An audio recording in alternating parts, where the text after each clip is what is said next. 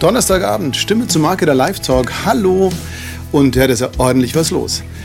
Schön, dass ihr alle schon dabei seid. Wir sind ein bisschen verzögert, weil das mit dem Link nicht so ganz hingehauen hat, aber jetzt sind wir ready to go und standby. So, es ist tatsächlich, ja, wir machen jetzt so einen Themenblock. Und zwar Models im Sprecherbusiness. Wir haben letzte Woche schon mit Patricia angefangen, machen jetzt weiter. Und so wie ein Raunen durch die Sprecherinnenwelt ging, ähm, so gespannt bin ich heute Abend auch.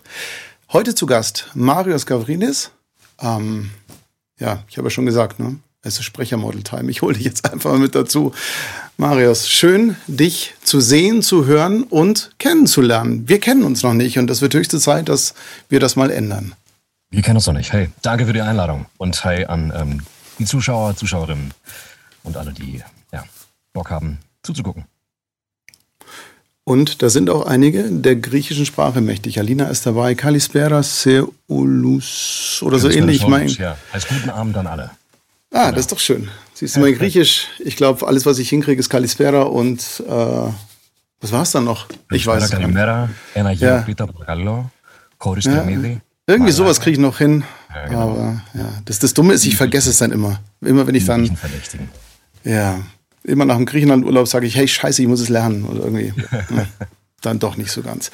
Marius, es soll ja ein, zwei Leutchen geben, die dich nicht kennen, die ähm, noch gar nicht so Bescheid wissen, wer du bist, was du machst. Du bist Berliner Sprecher. Ich habe jetzt mal so ein paar Daten über dich zusammengesammelt. Ähm, aber vielleicht magst du uns einfach mal kurz mit eigenen Worten, du hast so eine coole Stimme, warum soll ich das kaputt machen? Genau, erzähl mal ganz kurz, wer du bist und, und wo du bist und ja, einfach so ein Kurzüberblick. Ja, ich, ich finde es immer schwierig, sich selber vorzustellen. Ähm, ich versuche es einfach mal. Also ich bin, ich bin Marius Gavrides, äh, 36 Jahre alt, äh, wohnhaft in Berlin, ähm, war vor Corona äh, vier Jahre in LA unterwegs, äh, bin gependelt zwischen Berlin und LA und dann habe ich zwischenzeitlich auch fest dort gewohnt. Ähm, bin mittlerweile seit fast zehn Jahren in Berlin, äh, gebürtiger Braunschweiger. Ähm, dann habe ich in Frankfurt Schauspiel studiert. Ähm, dann habe ich in Hamburg gelebt, dort am äh, Schauspielhaus, am, The am Theater quasi gespielt und ja, bin vor guten zehn Jahren, knappen zehn Jahren nach Berlin gezogen und ähm, bin Schauspieler, wie gesagt, drehe ähm, Theater seit ein paar Jahren nicht mehr äh, so. Ähm, vielleicht kommt das nochmal ähm, und spreche sehr viel. Vielen Dank für den Kurzüberblick. Was ich sehr beeindruckend finde, im 2006 bis 2010, das heißt, du hast ein komplettes Schauspielstudium durch, und zwar Hochschule für genau. Musik und Darstellende Künste in Frankfurt. Mhm. Ähm, das ist eh Mehr als viele andere haben. Aber was ich ganz geil finde, du warst danach dann eben Ensemblemitglied im Schauspielhaus Hamburg und warst da auch viel unterwegs. Und seit dieser Zeit bist du schon als Sprecher unterwegs. Klar, mit der Stimme würde mich jetzt auch sehr wundern, wenn nicht. Ja, ja. ich, ich habe tatsächlich schon während des Studiums angefangen, äh, synchron nicht, aber ich habe damals schon äh, meine ersten Werbung gesprochen und mhm. ähm, Computerspiele, das ist eigentlich so mein, äh, mein Heimatmarkt, äh, da okay. wo ich mich auch sehr, sehr wohl fühle äh, Games oder so angefangen, die ersten Call of Duties damals, die rauskamen. Natürlich nicht die Hauptrollen, aber ähm, so bin ich ein bisschen reingekommen, so habe ich ein bisschen Taschengeld mir dazu verdienen können während meiner Schauspielschule. Und Synchron kam erst in Hamburg dazu. Verstehe, total cool. Aber lass mal anfangen. Wie, wie kam das bei dir? Ähm, ich meine, deine Rollen, da müssen wir jetzt nicht durchgehen, die kennt man jetzt schon. Du hast ja auch ähm, ein paar Interviews schon geben dürfen und du hast ja eine unfassbare Followerzahl. Das heißt, die Facts, die man eh schon kennt, ähm, die lassen wir jetzt mal ein bisschen aus. Äh, was ich jetzt gerade sehe, entschuldige, wenn ich jetzt hier abgelenkt bin, Phil ist dabei auf YouTube drüben, Hi, Göckmann ist dabei, äh, kommt auch von Phil wieder ein Hellas, das ist sehr schön, Nicole ist da. Und ähm, liebe Grüße an, genau. an wirklich alle und ähm, äh, natürlich besonders an die Leute, die mir eh schon folgen. Ich habe das ja ein bisschen beworben. Ähm, schön, dass ihr dabei seid. Und hier steht auch gleich Computerspiele. Mirene schreibt das, hat er auf jeden Fall drauf. So, lass uns mal kurz anfangen. Ähm, wo fing diese Leidenschaft bei dir an, zu sagen, okay, ich will erstmal Schauspieler werden? Wie, wie, wie kam das? Wann, wann hat das bei dir begonnen? Relativ spät. Ich bin nicht einer dieser Menschen, die wirklich von Kindesalter davon geträumt haben, ich werde Schauspieler. Ähm, ich habe allerdings schon von Kindesalter ähm, von einer, weiß nicht, ähm, von einer ähm, Showbusiness-Karriere, glaube ich, mehr oder weniger geträumt. Ähm, in welcher Form auch immer. Ich bin dann, ich ja. bin, ich wollte ganz früh wollte ich Pilot werden, das hat dann nicht hingehauen. Ähm, Aber das würde ich dir sofort abkaufen. So wie du aussiehst, ich würde sofort sagen, ich, also dir würde ich sagen, fahr mich in Urlaub, ich vertraue dir. Also das, das Pilot kann ich schon. Nein? Das, das okay. Mir fehlt dieses, äh, dieses, ähm, wie soll ich sagen, dieses, ähm, äh, die, dieser kühle Kopf. Ich glaube, wenn dann wirklich irgendwie, äh, wenn ne, die Scheiße am Dampfen wäre, dann glaube ich, wäre ich ähm, auch komplett am Arsch, genau wie alle Passagiere. Ich wäre keine Vertrauensperson. You don't want that. Ähm, okay. Also das, dieser Traum hat sich dann relativ schnell gelegt und ähm, spätestens dann, als ich in meinen äh, Teenage-Jahren war, also mit 12, 13 habe ich angefangen, äh, Punkrock zu hören und ähm, wollte selber Gitarre spielen, habe es auch gelernt, habe auch in Bands gespielt und gesungen und gespielt und wollte eigentlich wollte klassischer Rockstar werden. So, das war so mein, mein Ding. Ich sagte mir so, ja, geil, let's go. Dann habe ich Abitur gemacht und habe aber gemerkt, ähm, meine musiktheoretischen Kenntnisse sind nicht gut genug, um das zu studieren.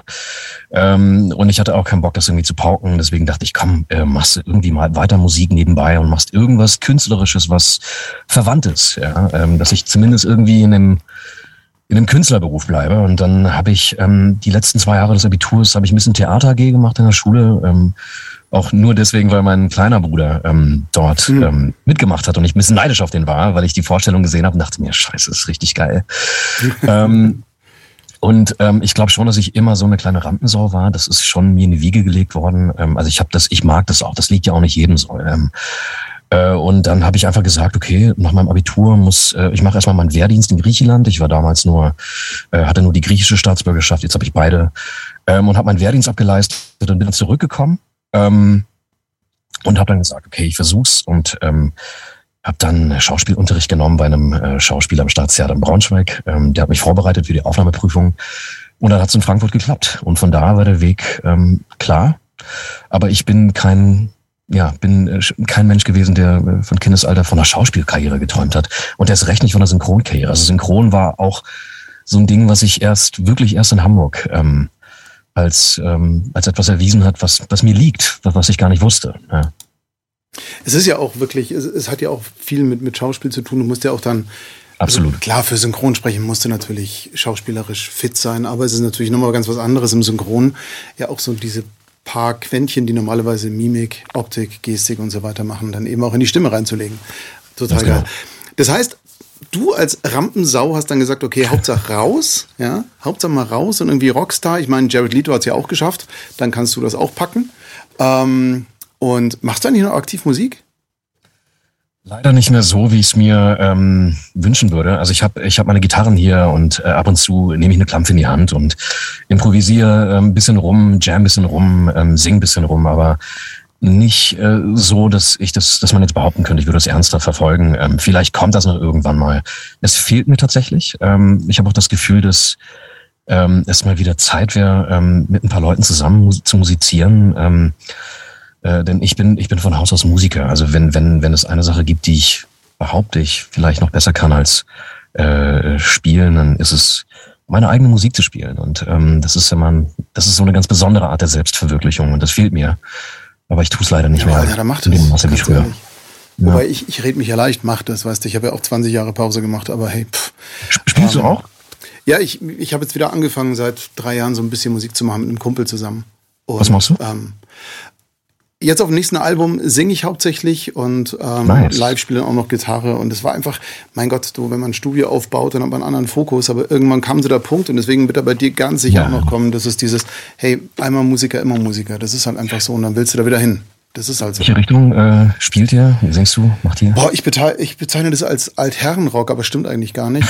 ähm, also wir haben tatsächlich das erste Album, haben uns gesagt, komm, äh, wir machen mal so in die Richtung Country Rock, weil äh, mhm. wir selber singen und wir können nicht so wahnsinnig hoch singen. Mhm. Ähm, und das haben wir jetzt auch wieder geändert. Also ist jetzt doch besser geworden. Es ist Rock. Es ist teilweise ja. heavy. Ja. Ich bin momentan aber, bin ich wieder auf so einem alten ähm, Stoner Rock Trip so. Ähm, cool. Und ich fühle mich in meine Jugendjahre versetzt. Und ja. ähm, ja, das ist so ein Revival, das ich gerade erlebe. Und gerade habe ich, äh, gerade just in diesen letzten Tagen und Wochen, habe ich wirklich Bock wieder ähm, auch in einer Band zu spielen. Das, das fehlt mir tatsächlich auch sehr. Ich kann ja. das komplett nachvollziehen. Ja, ja, genau. Wir haben jetzt auch, äh, Pat hat uns genötigt, im Juli ein Konzert mit ihm zu machen. Und ich freue mich sehr, weil ein bisschen Druck von außen hilft ja. Und ich freue mich tierisch drauf, wieder live zu spielen. Ich sehe hier gerade im Chat, Vivian ist dabei. Genau, Gruß von Vivian. Und sie sagte, bringt zur Comic-Con auf jeden Fall die Gitarre mit. Genau. uh, okay, ja. Oh, Ron hat die Cajon. Sehr gut. Ja.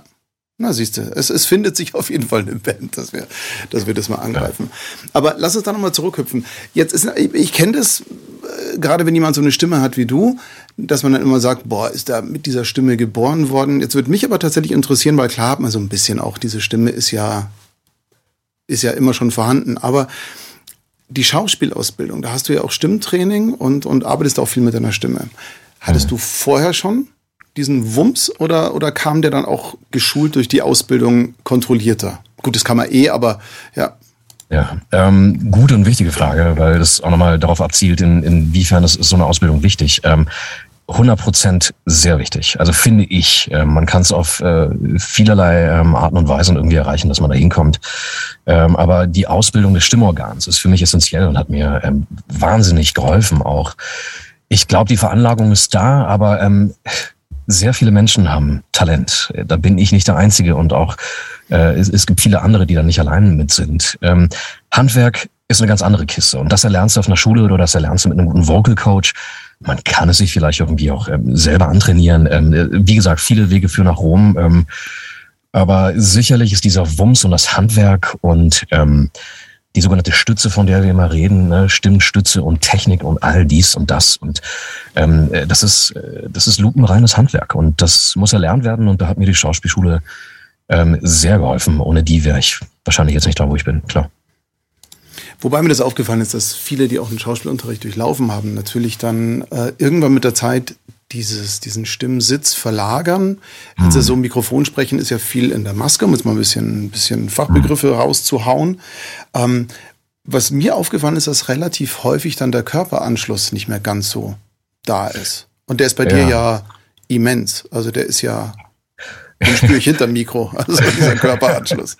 Ja, es, ähm, es, es spielt sehr viel mit rein als nur ähm, der Klang der Stimme. Also das, die Stimme muss ja im besten Fall durch den durch den ganzen Körper gehen. Und ich finde, man, man hört das auch. Man hört, äh, wenn ähm, Leute halsaufwärts nur sprechen oder wirklich das durch den ganzen Körper gehen lassen. Und das ist, äh, fällt Sängerinnen und Sänger natürlich leichter, weil das ist, äh, das Handwerk ist mehr oder weniger dasselbe.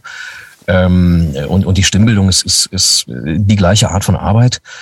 Ähm, und es fällt auf. Äh, und ich, äh, ich bin, all die Stimmen, die ich feiere, ja, als, als Konsument, sind wirklich Stimmen, wo ich das Gefühl habe, da kommt so viel Persönlichkeit mit.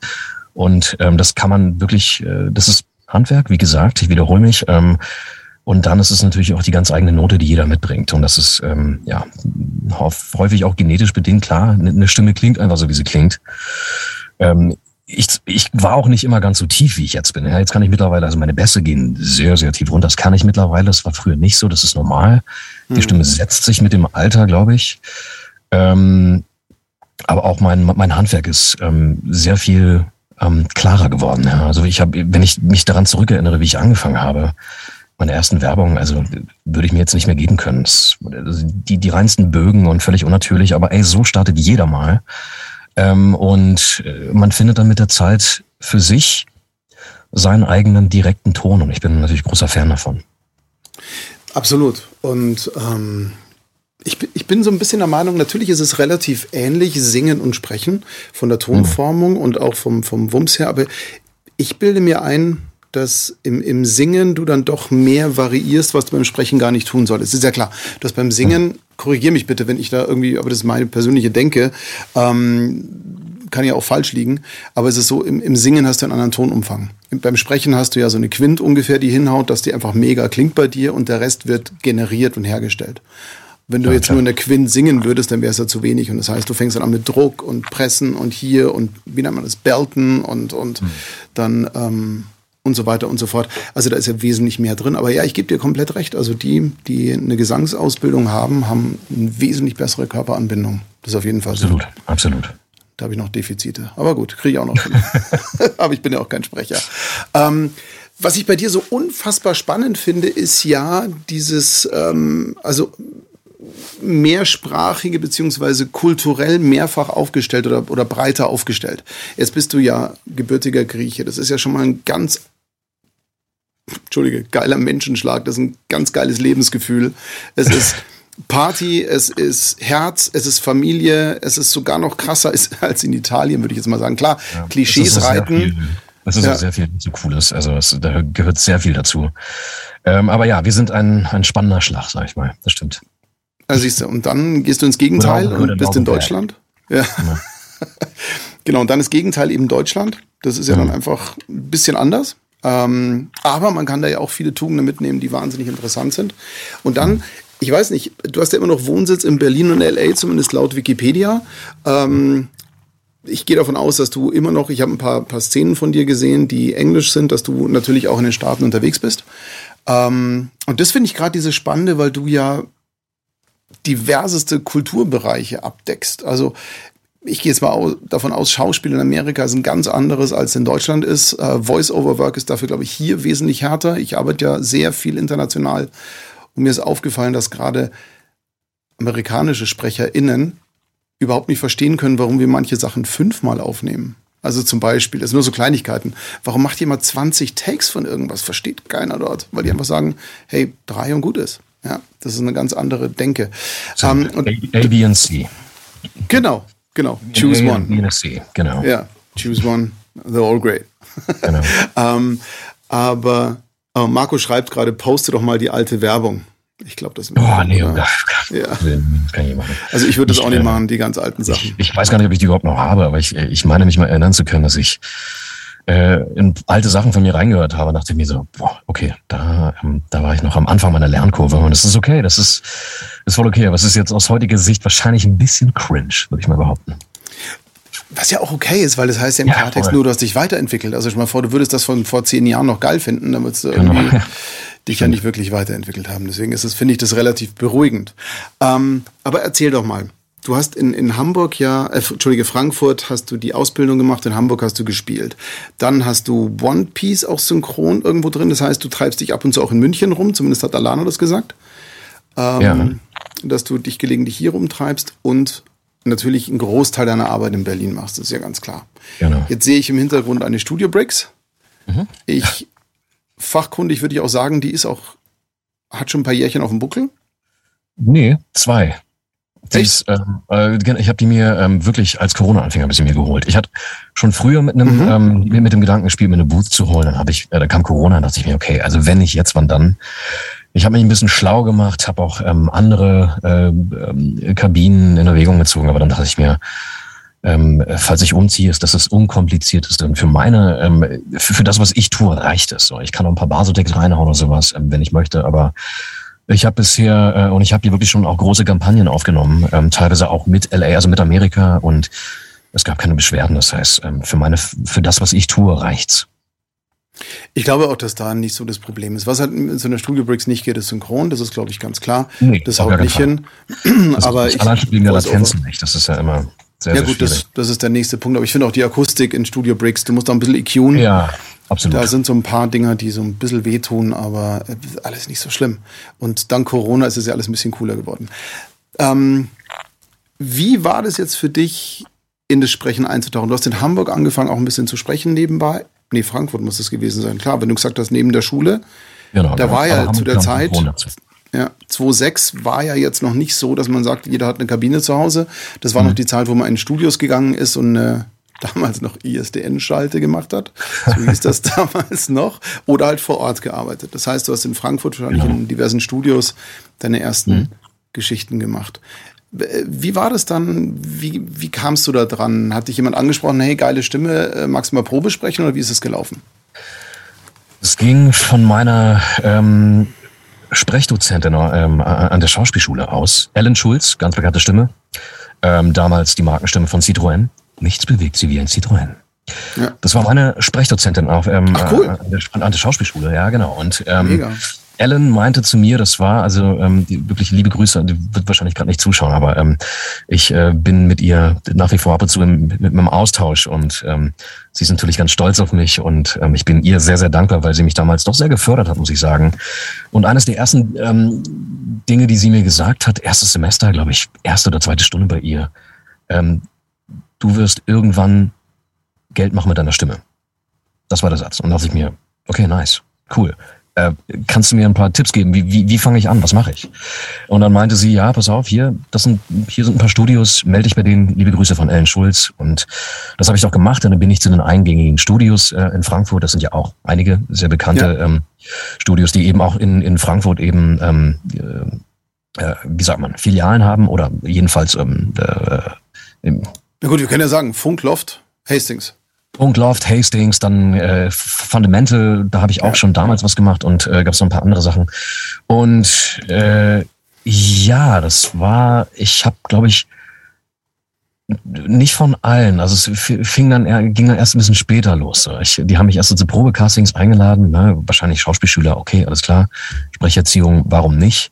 Hm. Ähm, und äh, ich würde mal behaupten, dass diese äh, Probesprechen ja, aus meiner Sicht eher so suboptimal verliefen. Und ich habe dann auch ähm, zwar nichts mehr von denen gehört, aber dann irgendwann später kamen dann noch die ersten äh, Werbeanfragen. Ähm, was aber relativ gut von Anfang an hingehauen hat, war ähm, zum Beispiel bei M&S Music mhm. äh, in, in Offenbach, wo ich meine ersten, ja, wie gesagt, Call of Duties und die ganzen anderen Games gesprochen habe. Und das ging dann relativ gut los und hat sehr viel Spaß gemacht. Ähm, ich habe auch ein bisschen Hörspiel gemacht für den Hessischen Rundfunk. Von der Schauspielschule aus gab es eine Kooperation. Und dann ähm, habe ich mich da immer mehr reingefunden. Und ich war, erstaunlicherweise war ich der Einzige aus meinem Jahrgang. Wir waren nur neun Leute, also ein relativ kleiner Jahrgang. Aber der Einzige aus meinem Jahrgang, der wirklich mit seiner Stimme dann auch so nebenbei Geld verdient hat. Und das war natürlich cool. Aber sag mal, warst du dann damals eigentlich auch selber Gamer? Weil oft ist ja so, nee. Anime-Szene sind ja so, dass die sagen, komm, ähm, viele äh, sind selber Anime-Fans, weil sie da sich besser reinfühlen können. Viele ja, ja. SpielsynchronsprecherInnen sind natürlich dann auch Gamer, weil sie einen ganz anderen Bezug dazu haben. Aber du bist eigentlich gar nicht so gamermäßig unterwegs, oder? Nee, weil ähm, mir einfach, äh, das ist ein Zeitding. Also ich, ich ja. war Gamer es ist wirklich. Es, ich war Gamer so 12, 13, so ich habe so Tomb Raider und solche Spiele oder FIFA 98, also wirklich sehr lange her. Habe ich wirklich gefeiert. also die ersten Need for Speed oder Mario Kart, die rauskamen. Ich hatte eine Playstation und ähm, ich, ich habe es geliebt, aber dann irgendwann hat man irgendwie keine Zeit mehr und das Interesse dafür war einfach nicht mehr so da. Ähm, aber, aber kurz mal einzuhaken, geht's dir nicht ja. auch so? Ich habe vor kurzem, ich war der volle Need for Speed Junkie auf ja. PS1 und PS2. Ich habe die geliebt und habe es gefeiert ja. und habe irgendwann mal gab es für die aktuelle PlayStation auch mal zum, zum in diesem Play Now oder so, es gab es die alten Need for Speed.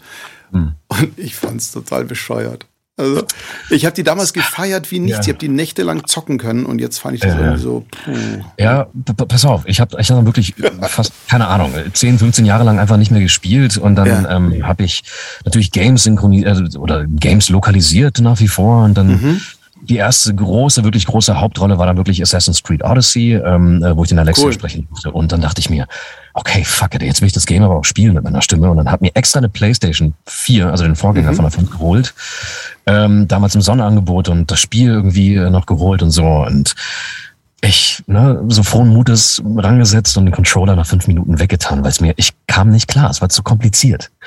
Und ich, es hat mich so dermaßen demotiviert, dass ich sagte so, ich kann, kann nicht. Oh, Marius, ich danke dir vielmals, weil ich saß davor und dachte mir, hey, sag mal, bin ich ein Idiot? Also Assassin's mhm. Creed gerade, ich habe es auch gespielt ja, ja. und haben mir gedacht, ey, fuck, irgendwie, Mega ich kann's nicht. Ja, ja ich, ich kann kann's nicht. Ich kam mir wirklich wie so ein fucking Kacknoob vor, der es dann auch war.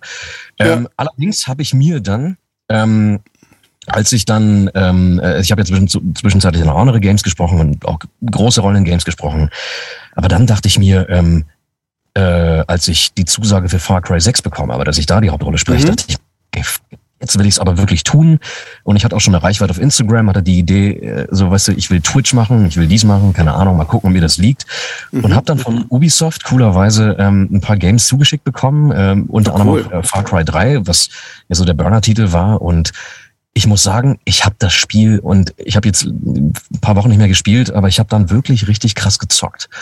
Ähm, und ich wurde auch mit der Zeit, mit den Tagen immer besser und das hat so viel Spaß gemacht, dass ich ähm, also immer noch das Unterfangen habe, äh, Far Cry 6 dann wirklich auch zu zocken, dann hoffentlich auch zu streamen. Ähm, also ist es nicht ganz hoffnungslos. Man, man, man kann da irgendwie reinkommen, wenn das Spiel wirklich fetzt. Also Assassin's Creed ist wahrscheinlich sehr, sehr geil, aber damals war ich einfach noch nicht bereit dazu. Ähm, und jetzt bei Far Cry ist es ein bisschen anders. Ich hatte angefangen. ich glaube, ich habe sogar eine Sechser zu Hause und habe es angespielt. Und ja, ja gut, das ja. Problem ist, es ist halt wahnsinnige Zeitfresser. Das heißt, wenn du dann irgendwie da sitzt und, plötzlich so zwei Stunden, fupp, ja. ja, genau, zack, weg. was mich halt so ankäst, ich schmeiß dann mal die Blu-ray beziehungsweise das Spiel eben rein und dann ja. kommen erstmal 20 Minuten, 30 Minuten System-Updates, wo ich dann auch dann keinen Bock mehr habe. Das ist einfach so das große Problem. Ja, ja aber geil. Das heißt, zu der Zeit hast du dann, äh, warst du viel mit Spielen unterwegs und, und äh, darf ich nochmal ganz kurz zurückkommen zu deinem Probesprechen, was du meintest, dass es nicht kann so, also dass es suboptimal lief.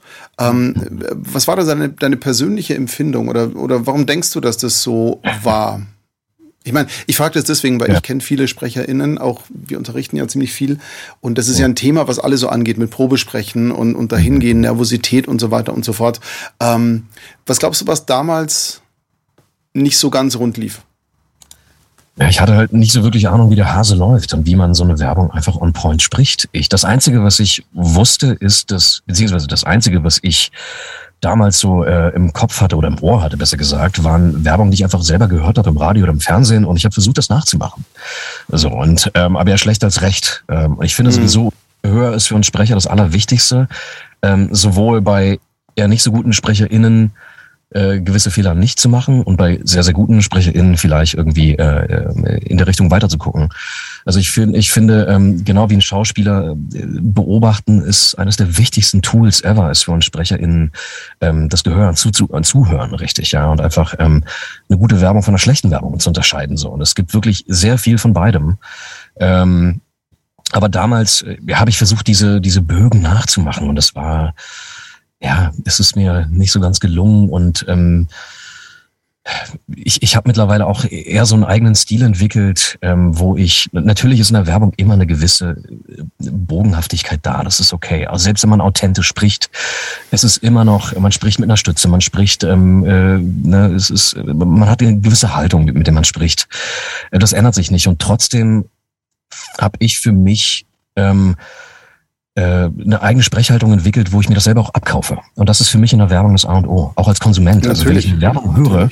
Kaufe ich der Sprecherin, dem Sprecher das ab oder nicht.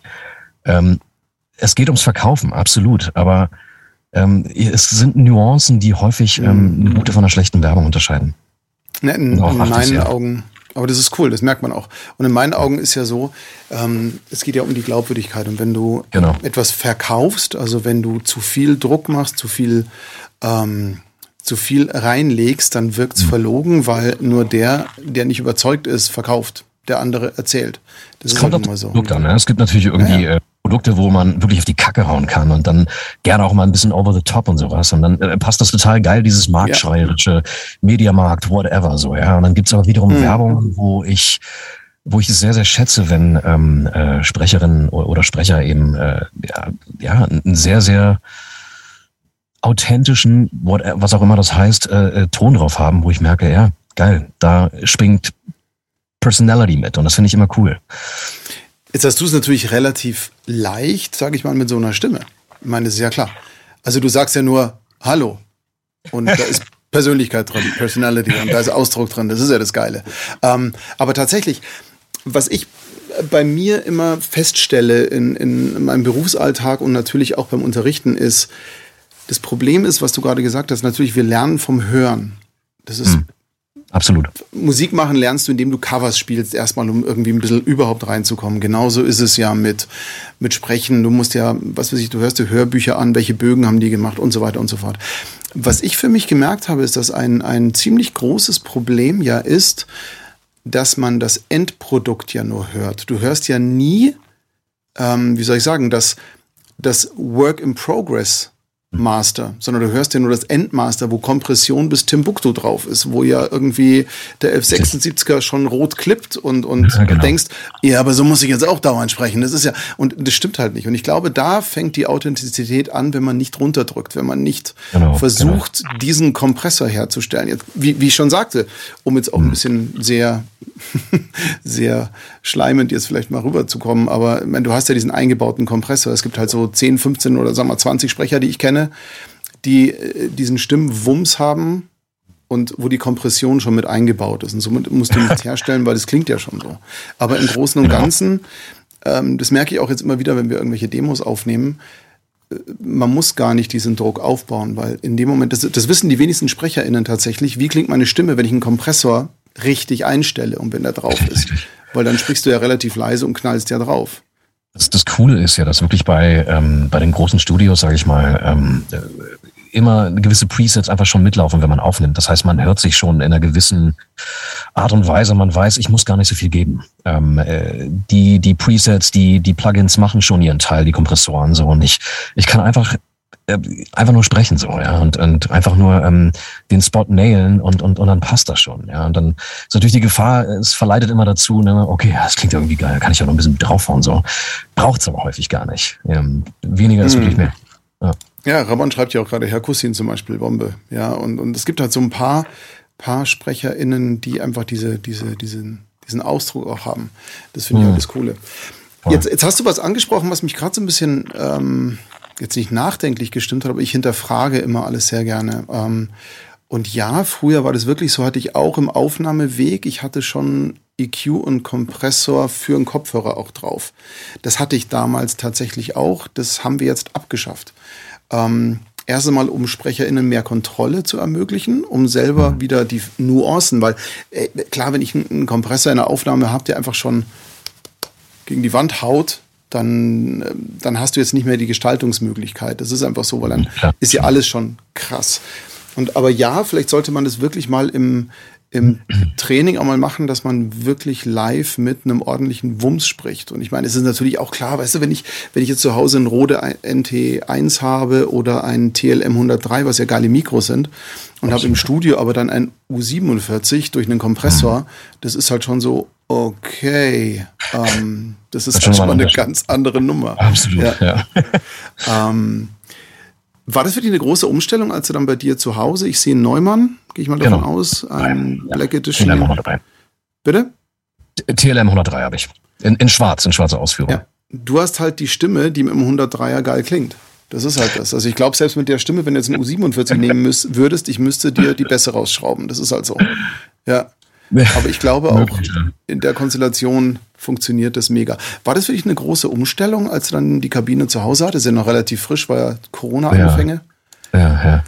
Ähm, ja, also ich muss dazu sagen, ich bin überhaupt kein äh, Tech-Nerd, also ich kenne mich damit überhaupt nicht aus. Die Kabine wurde mir auch ähm, aufgebaut und äh, mir wurde ein bisschen was erklärt äh, und so, dass ich wirklich nur auf äh, Rack drücken muss. Ähm, äh, und dann abbrechen, dann äh, meinetwegen ein paar Pausen, ein paar Atme rausschneiden kann, aber das war's. Und dann ähm, baut sich das Ganze, schickt die Waves raus und das, das reicht dann.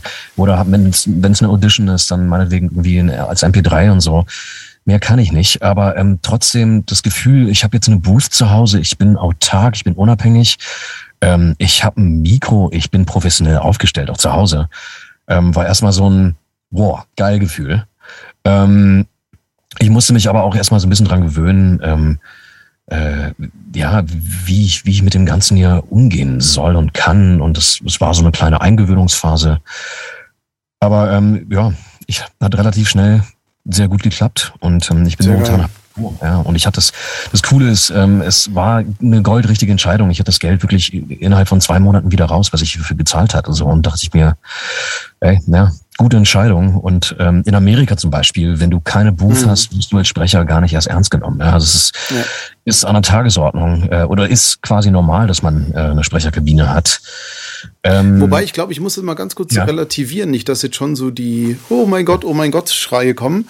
Ähm, du musst eine Aufnahmemöglichkeit haben. Du musst eine sauber klingende genau, Aufnahmemöglichkeit haben. Genau, es muss genau. keine Booth oder irgendwas sein. Ja. Genau, weil ich arbeite mit wahnsinnig vielen und da bin ich totalweise überrascht, wenn ich im Hintergrund dann das Billigregal stehen sehe und mir denke, äh? aber halt vorne, was so off-camera ist, weil die ja alle auch mit Kamera arbeiten, tatsächlich drüben. Ja. Ähm, da siehst du ja nicht, was da an, an Zeug rumsteht. Und die sind teilweise auch ganz schön zusammengeschustert mit irgendwelchen Stellwänden, wo Noppenschaumstoff drauf ist, aber Hauptsache es absolut, klingt. Absolut. Aber ich hatte zum Beispiel, ja. ähm, ich, ich hatte, ich habe für eine große internationale Produktion gedreht. Ich darf noch nicht sagen, was es ist, aber mhm. das Interessante war, als wir den ersten Table Read hatten, ähm, wo ich halt in Berlin saß und ähm, der Cast auf der ganzen Welt verteilt war, unter anderem auch in LA. Ähm, wir hatten einen ja, man kann schon sagen, ein Superstar quasi, der auch am Start war und es war krass, wie der aufgestellt war. So, ne? also mit seiner, der hat wirklich ein Studio gehabt und Kameras da, Kameras hier, dies, das. Du kamst dir vor, als, äh, als, als wärst du ein Amateur. So, ne? Es, es war schon krass, was die da auch äh, wirklich so reinlegen. Äh, war sehr, sehr beeindruckend. Ja, ich hatte auch das, das Vergnügen, mit, mit ähm, Lucasfilm und mit Marvel in Amerika zu arbeiten. Und ähm, da kam ich mir auch sehr klein vor, weil es die, was die für Setups dort haben, das ist ja unglaublich. Aber auch jetzt bei deinem Superstar mit den paar Kameras, mhm. dafür kannst du dir aber auch sicher sein, der hat es nicht allein gefahren. Der hatte da jemanden Nein, sitzen, also der das. Und deswegen ist es auch wieder cool, weißt du, da kann man das ja. dicke Ding auffahren, man hat dann Voll. einen Operator da sitzen. Ja. Richtig, und der hat wahrscheinlich auch das nötige Kleingeld, das alles zu machen. So insofern, ja. ey, alles cool. Wirklich. Ja. Ja, du bist ja auch mega aufgestellt.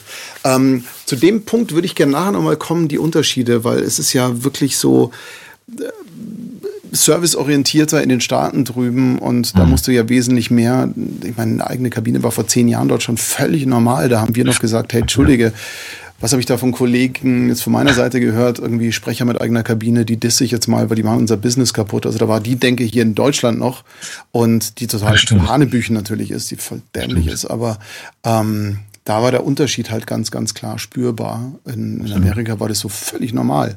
Und habe ich oft gehört, ja, mein Operator kommt erst um 10, das heißt, wir können vorher nicht arbeiten. Okay, dann kommt er halt erst um 10, dein Operator. Ja. Ähm, aber lass uns da noch mal kurz in den Anfang gehen. Ähm, Frankfurt und danach Hamburg. Du warst ja dann, mhm. ähm, ich glaube, 10 und 11, also 2010, 2011 warst du ja in Hamburg dann auch am Schauspielhaus. Genau, genau. Und bist natürlich dann auch in die Hamburger Studios gegangen. Da ist ja auch eine ziemlich große Computerspielszene mit Toneworks und, und da sind ja auch geile Studios. Da ist ja auch wieder das Trio, äh, Loft, Hastings, Funk. Periscope, genau. Ja. Ja. Und natürlich auch Werbung. Große Medienstadt, klar. Hamburg ist Mega gerade eine Werbung natürlich irgendwie äh, riesig. Ähm, ja, ähm, aber äh, vor allem für mich interessant war, dass ich dann in Synchron reingekommen bin und ähm, ich wollte sagen, es ist eine Mörder-Synchronstadt. Also da ist ja wahnsinnig ja, viel Synchron auch. Ist, nicht so viel glaub, wie Berlin und München, aber doch München. Nee, ah. ich glaube Station 3 ja. ist es, also tatsächlich. Ja, also ich weiß nicht, in, in, welchem Ranking dann, also nach Berlin, ob dann München oder Hamburg zuerst kommt, aber ähm, Hamburg war damals viel und ich glaube auch mittlerweile wieder sehr, sehr viel. Ähm, und ich habe ja Studio Hamburg angefangen und es war, ähm, war für mich komplett Neuland, weil ich hatte keine Ahnung von, von so einem Synchronen und ich, das war für mich auch immer so, ähm, Rocket Science, ja. Auch früher, als ich Filme gesehen habe, ähm, synchronisierte Filme, dachte ich mir, wie geil, Brad Pitt spricht Deutsch. Äh, ja, oder Jennifer Aniston spricht Deutsch und sowas. Ja. Und ich fand das immer extrem faszinierend und ähm, ich habe nie wirklich hinter die Kulissen blicken können. Ähm, und das habe ich da gemacht und wurde gleich ins kalte Wasser geworfen und ähm, hatte sehr schnell großen Gefallen daran gefunden. Und ähm, ja, und dann äh, hat, ist es gut gelaufen und dann irgendwann habe ich entschlossen, ich gehe nach Berlin. So wie ich dich jetzt einschätze, ähm, war, glaube ich, der, der Trigger im Synchron bei dir so, dass es einfach schnell und intensiv ist. Also ich meine, das ist jetzt nicht so ein Ding, ein Stück, was du ewig erarbeitest und dann eine Stunde auf der ja, Bühne genau. stehst oder so, sondern du hast deinen Take und musst so on top, on point, einfach sofort flupp drauf sitzen. Ja. Und dann ist es auch gut. Also das ist auch toll am Synchron, du musst es halt performen können. Das ist klar. Genau, genau. Du musst, du musst das Handwerk wirklich ähm, punktgenau abrufen können. Ähm, klar ist natürlich irgendwie deine Takes Zeit. Du musst also nicht, nicht jeder, äh, ich, ich glaube, die wenigsten Takes sitzen beim ersten Mal. Bei mir genauso. Ähm, aber es macht Spaß. Es ist ein ganz spezielles Handwerk, äh, was nochmal eine ganz, ja, so, so eine ganz andere Herangehensweise ähm, erfordert irgendwann ist synchron, ähm, wenn man das Handwerk drauf hat, irgendwann ist es wie Autofahren und nebenbei quasi sich mit seinem ähm, Mitfahrern zu unterhalten. So, ja, es passiert und du musst nicht mehr drüber nachdenken irgendwie. Du hast, einen, du hast einen Cutter, eine Cutterin, du hast eine Regisseurin, äh, einen Regisseur ne, und du hast den Tonmeister und sowas. Und das ist ein, es ist Teamwork und es macht einfach irre Spaß und es vereint einfach so viel. Du kannst also mit deiner Stimme arbeiten und natürlich die Charakter ähm, äh, sprechen und spielen. Und ähm, äh, ja, für mich war das immer so die Königsdisziplin beim Sprechen, äh, weil es einfach so viele Skills vereint. Ähm, und äh, ja, bin da sehr, sehr froh, dass alles so gekommen ist. Kann ich komplett nachvollziehen. Also ich, ich ziehe da auch jedes Mal den Hut vor und das ist wirklich eine ganz tolle Geschichte. Jetzt nur nicht, ähm, lass mal nur nicht auf die falsche Fährte führen, weil es ist natürlich so, klar kannst du dich dann nebenbei unterhalten, wenn du die Skills drauf hast und wenn du ein bisschen Routine hast. Wie bei jedem Job ist es ja so, dass du, äh, es gibt ja das Klischee der 10.000 Stunden, um eine Meisterschaft zu haben und mhm. das kannst du halt nicht in einem halben Jahr irgendwie lernen. Das ist dann einfach so der nee. Punkt. Aber wenn du, wenn du im Synchron dann diese paar Jährchen Routine hast, dann kannst du nebenbei auch Gespräche führen und bist trotzdem auf Knopfdruck da, weil du dein Skillset einfach beherrscht. Und oh, wenn ja, der Spaß voll. anfängt, dann ist ja egal, weil wenn du dann da rumhängst und sagst, ey, ich habe jetzt einfach Bock drauf, und habe nette Menschen um mich rum und ich kann mich auch fallen lassen, weil ich habe ja natürlich, wie du sagtest, die Supporter. Und deswegen genau. lasst euch alle bitte nicht entmutigen, äh, wenn es im ersten Jahr, ersten drei Jahren nicht so ist, dass man nebenbei auch noch Skat spielen kann, sondern dass es tatsächlich auch Arbeit ist. Ja. Also das ist Absolut. völlig normal. Und ja, ja im Endeffekt, was ich, was ich sagen kann, ist, ähm, äh, also dass ich jetzt das große Glück habe, da zu stehen, wo ich bin. Und ich, äh, ich, ich bin dann noch lange nicht da, wo ich irgendwie ähm, hin möchte. So und es sind sehr, sehr viele Sachen, auf die ich mich freue und die hoffentlich kommen werden. Ähm, es ist trotzdem das Resultat von sehr, sehr vielen Jahren wirklich Arbeit und irgendwie dranbleiben und ähm, ja, Erfahrungen sammeln, das dann auch umzusetzen. So, es ist äh, passiert nicht über Nacht. Ähm, ich bin seit äh, zehn Jahren, nee, zwölf Jahren, seit zwölf Jahren mache ich Synchron äh, sprechen, vielleicht ein bisschen länger an sich, aber ähm, diese zehn Jahre habe ich auch gebraucht. Ja, das ist das ist ganz, ganz, ganz mhm. wichtig. Ja. Ja klar, auf jeden Fall. Was ich ganz schön finde, nochmal ganz kurz äh, zurück Bezug nehmend auf diese Geschichte mit Kabine und beziehungsweise Vocal Booth zu Hause haben. Bente schreibt gerade so schön, sie musste früher immer verschweigen, dass sie zu Hause eine Kabine hat. Ja klar, so, so engstirnig war das hier in Deutschland. Ja, ja. Was ist diese, dann wurdest du nicht mehr gebucht. Ja, ich, diese Mentalität finde ich, ähm, ja. ja. Aber es hat sich viel geändert, weil ähm, hm. das ist ein positiver Aspekt von Corona. Es ist alles ein bisschen lockerer geworden. Also ja, man sieht nicht mehr alles so verkrampft. Man hat genug verkrampfte Dinge um sich herum. Da wird das zumindest ein bisschen besser.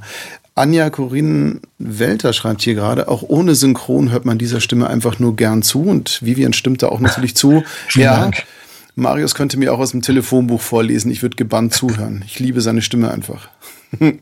Vielen also Dank. Schön. Ja. Vielen Dank. Es bedeutet ja. immer, immer sehr viel, wenn, wenn Leute das sagen. Und ähm, das ist nicht selbstverständlich. Ähm, ja, danke. Ich bin ein großer Freund davon. Stimme ist Spiegel der Seele, ist mein Motto. Und ähm, man hört On einfach, dass du ein cooler Typ bist. Danke, danke, danke. Es ist genau das, was du gerade sagst. Und ähm, äh, ich finde, dass, dass Leute häufig irgendwie denken, es ist ja nur eine Stimme, die man, die man macht oder du bist nur die Stimme von so und so oder du machst nur die Stimme hier für und dafür. Es ist so viel mehr. Es ist, ähm, es ist die Persönlichkeit, es sind die eigenen Erfahrungen. Äh, gerade wenn, wenn eine Stimme einfach durch den ganzen Körper geht und man, man spürt, da schwingt was mit. Äh, ein Mensch hat was erlebt. Das finde ich so interessant. Ähm, man sieht kein Gesicht, aber man hört es in der Stimme. Äh, das ist, da, da schwingt ein ganzes Stück Seele mit. Und das ist genau das, ähm, was du gerade gesagt hast. Und toll, dass es nicht nur mir so geht, sondern ähm, dass es ähm, auch dir und wahrscheinlich auch sehr vielen anderen so geht. Ja, aber genau. das ist ja das, was ankommt, weißt du. Ich meine, äh, alles, was mit, mit Stimme zu tun hat und, und natürlich auch Schauspiel, ist ja Kommunikation. Das heißt, es ist ja immer mit einem Gegenüber verbunden. Und wenn du dein ja. Gegenüber nicht berührst, dann hast du eigentlich, sorry, wenn ich das so hart sage, kaum eine Daseinsberechtigung, weil ein schlechtes Hörbuch ist einfach nur ein schlechtes Hörbuch. Dann hast du Informationsgehalt. Ähm, ja. Das ist für einen Ratgeber vielleicht noch okay, aber halt nicht für eine Geschichte. Ja, also es geht nie um die Information. Ja, ähm, genau. kannst du irgendwie einen x-beliebigen hinstellen äh, vom Mikro und der das Ganze irgendwie einspricht. Es geht nie um Information. Genauso geht es im Schauspiel, wenn ich eine Szene äh, spiele, nie um äh, Dialogaustausch. Es geht immer um das, was unter, unten drunter mitschwingt. So. Und äh, genau. äh, im Sprechen ist es nicht anders. Auch in der Werbung, by the way, nicht. Ähm, und das, das unterscheidet für mich eben einen aufgesagten Text, der vielleicht handwerklich ganz gut aufgesagt ist, äh, von, von einer Werbung, wo ich denke, keine Ahnung, ob ich das, das Produkt kaufen würde, aber ich mag den Sprecher, die Sprecherin sehr. So. Genau, das ist ja das, was da meistens funktioniert. Jetzt bin ich ja so eine Werbesau seit 25 Jahren ja. und kann dir da komplett nur zustimmen. Das ist einfach, ähm, klar, man kann Werbung schlecht machen und 80 Prozent, naja, 60 Prozent mittlerweile, es hat sich verbessert, ist mhm. auch nur gesprochen. Aber mhm. es gibt so ein paar Dinger, wo du wirklich sagst, hm, jetzt hast du mich bekommen. Das ist halt einfach so. Es macht den Unterschied, ja. Also wenn du, ähm, es, es macht einen Unterschied, ob du ich weiß nicht, also ich, ich, ich habe natürlich äh, ein paar Favorites, aber wenn du zum Beispiel so eine Luise Helm zum Beispiel hörst, äh, ähm, die mit so einer Verletzlichkeit, selbst mhm. wenn sie so ein Logo von VW spricht, ja, da schwingt so viel mit. Ja, und dann finde ich es komplett gerechtfertigt, dass ähm, äh, Leute dafür auch so viel Geld bekommen. So absolut gerechtfertigt. Ja, Anja Stadlober ähm, zum Beispiel. Das ist äh, Stadlober, ja. ja. Äh, auch, auch die Schwester von Luise Annehelm, äh, Maria ja. Koschny. Wirklich für mich so Sprecherin, wo ich, wo ich irgendwie ähm, äh, gerne irgendwie in Endlosschleife den zuhöre, weil da einfach so viel mitschwingt. Ähm, ja. Ich, ich, ich sage das bewusst auch, weil ähm, das für mich immer noch so ähm, Leute sind, die ähm, die Synchron- und Sprecherlanze irgendwie wirklich hochhalten, weil das äh, ist für mich immer noch State of the Art, nach wie vor. Wenn du das jetzt gerade schon so schön sagst, dann können wir auch gleich mal ganz kurz in die Deeper-Ecke mal kurz abtauchen, ähm, weil es mich einfach interessiert. Ich meine, Stimme Spiegel der Seele. Man muss im Prinzip, das ist ja, ich sage das ganz gerne auch eben in, in Kursen und Workshops, es hatte eine Form von Striptease. Es ist ja sich nackig machen, angezogen natürlich, ähm, weil im Prinzip man muss ja zulassen, dass ein Stück von der Seele gehört und gesehen wird. Und wenn du zumachst und halt nur Show machst, dann ist auch nur genau das. Absolut.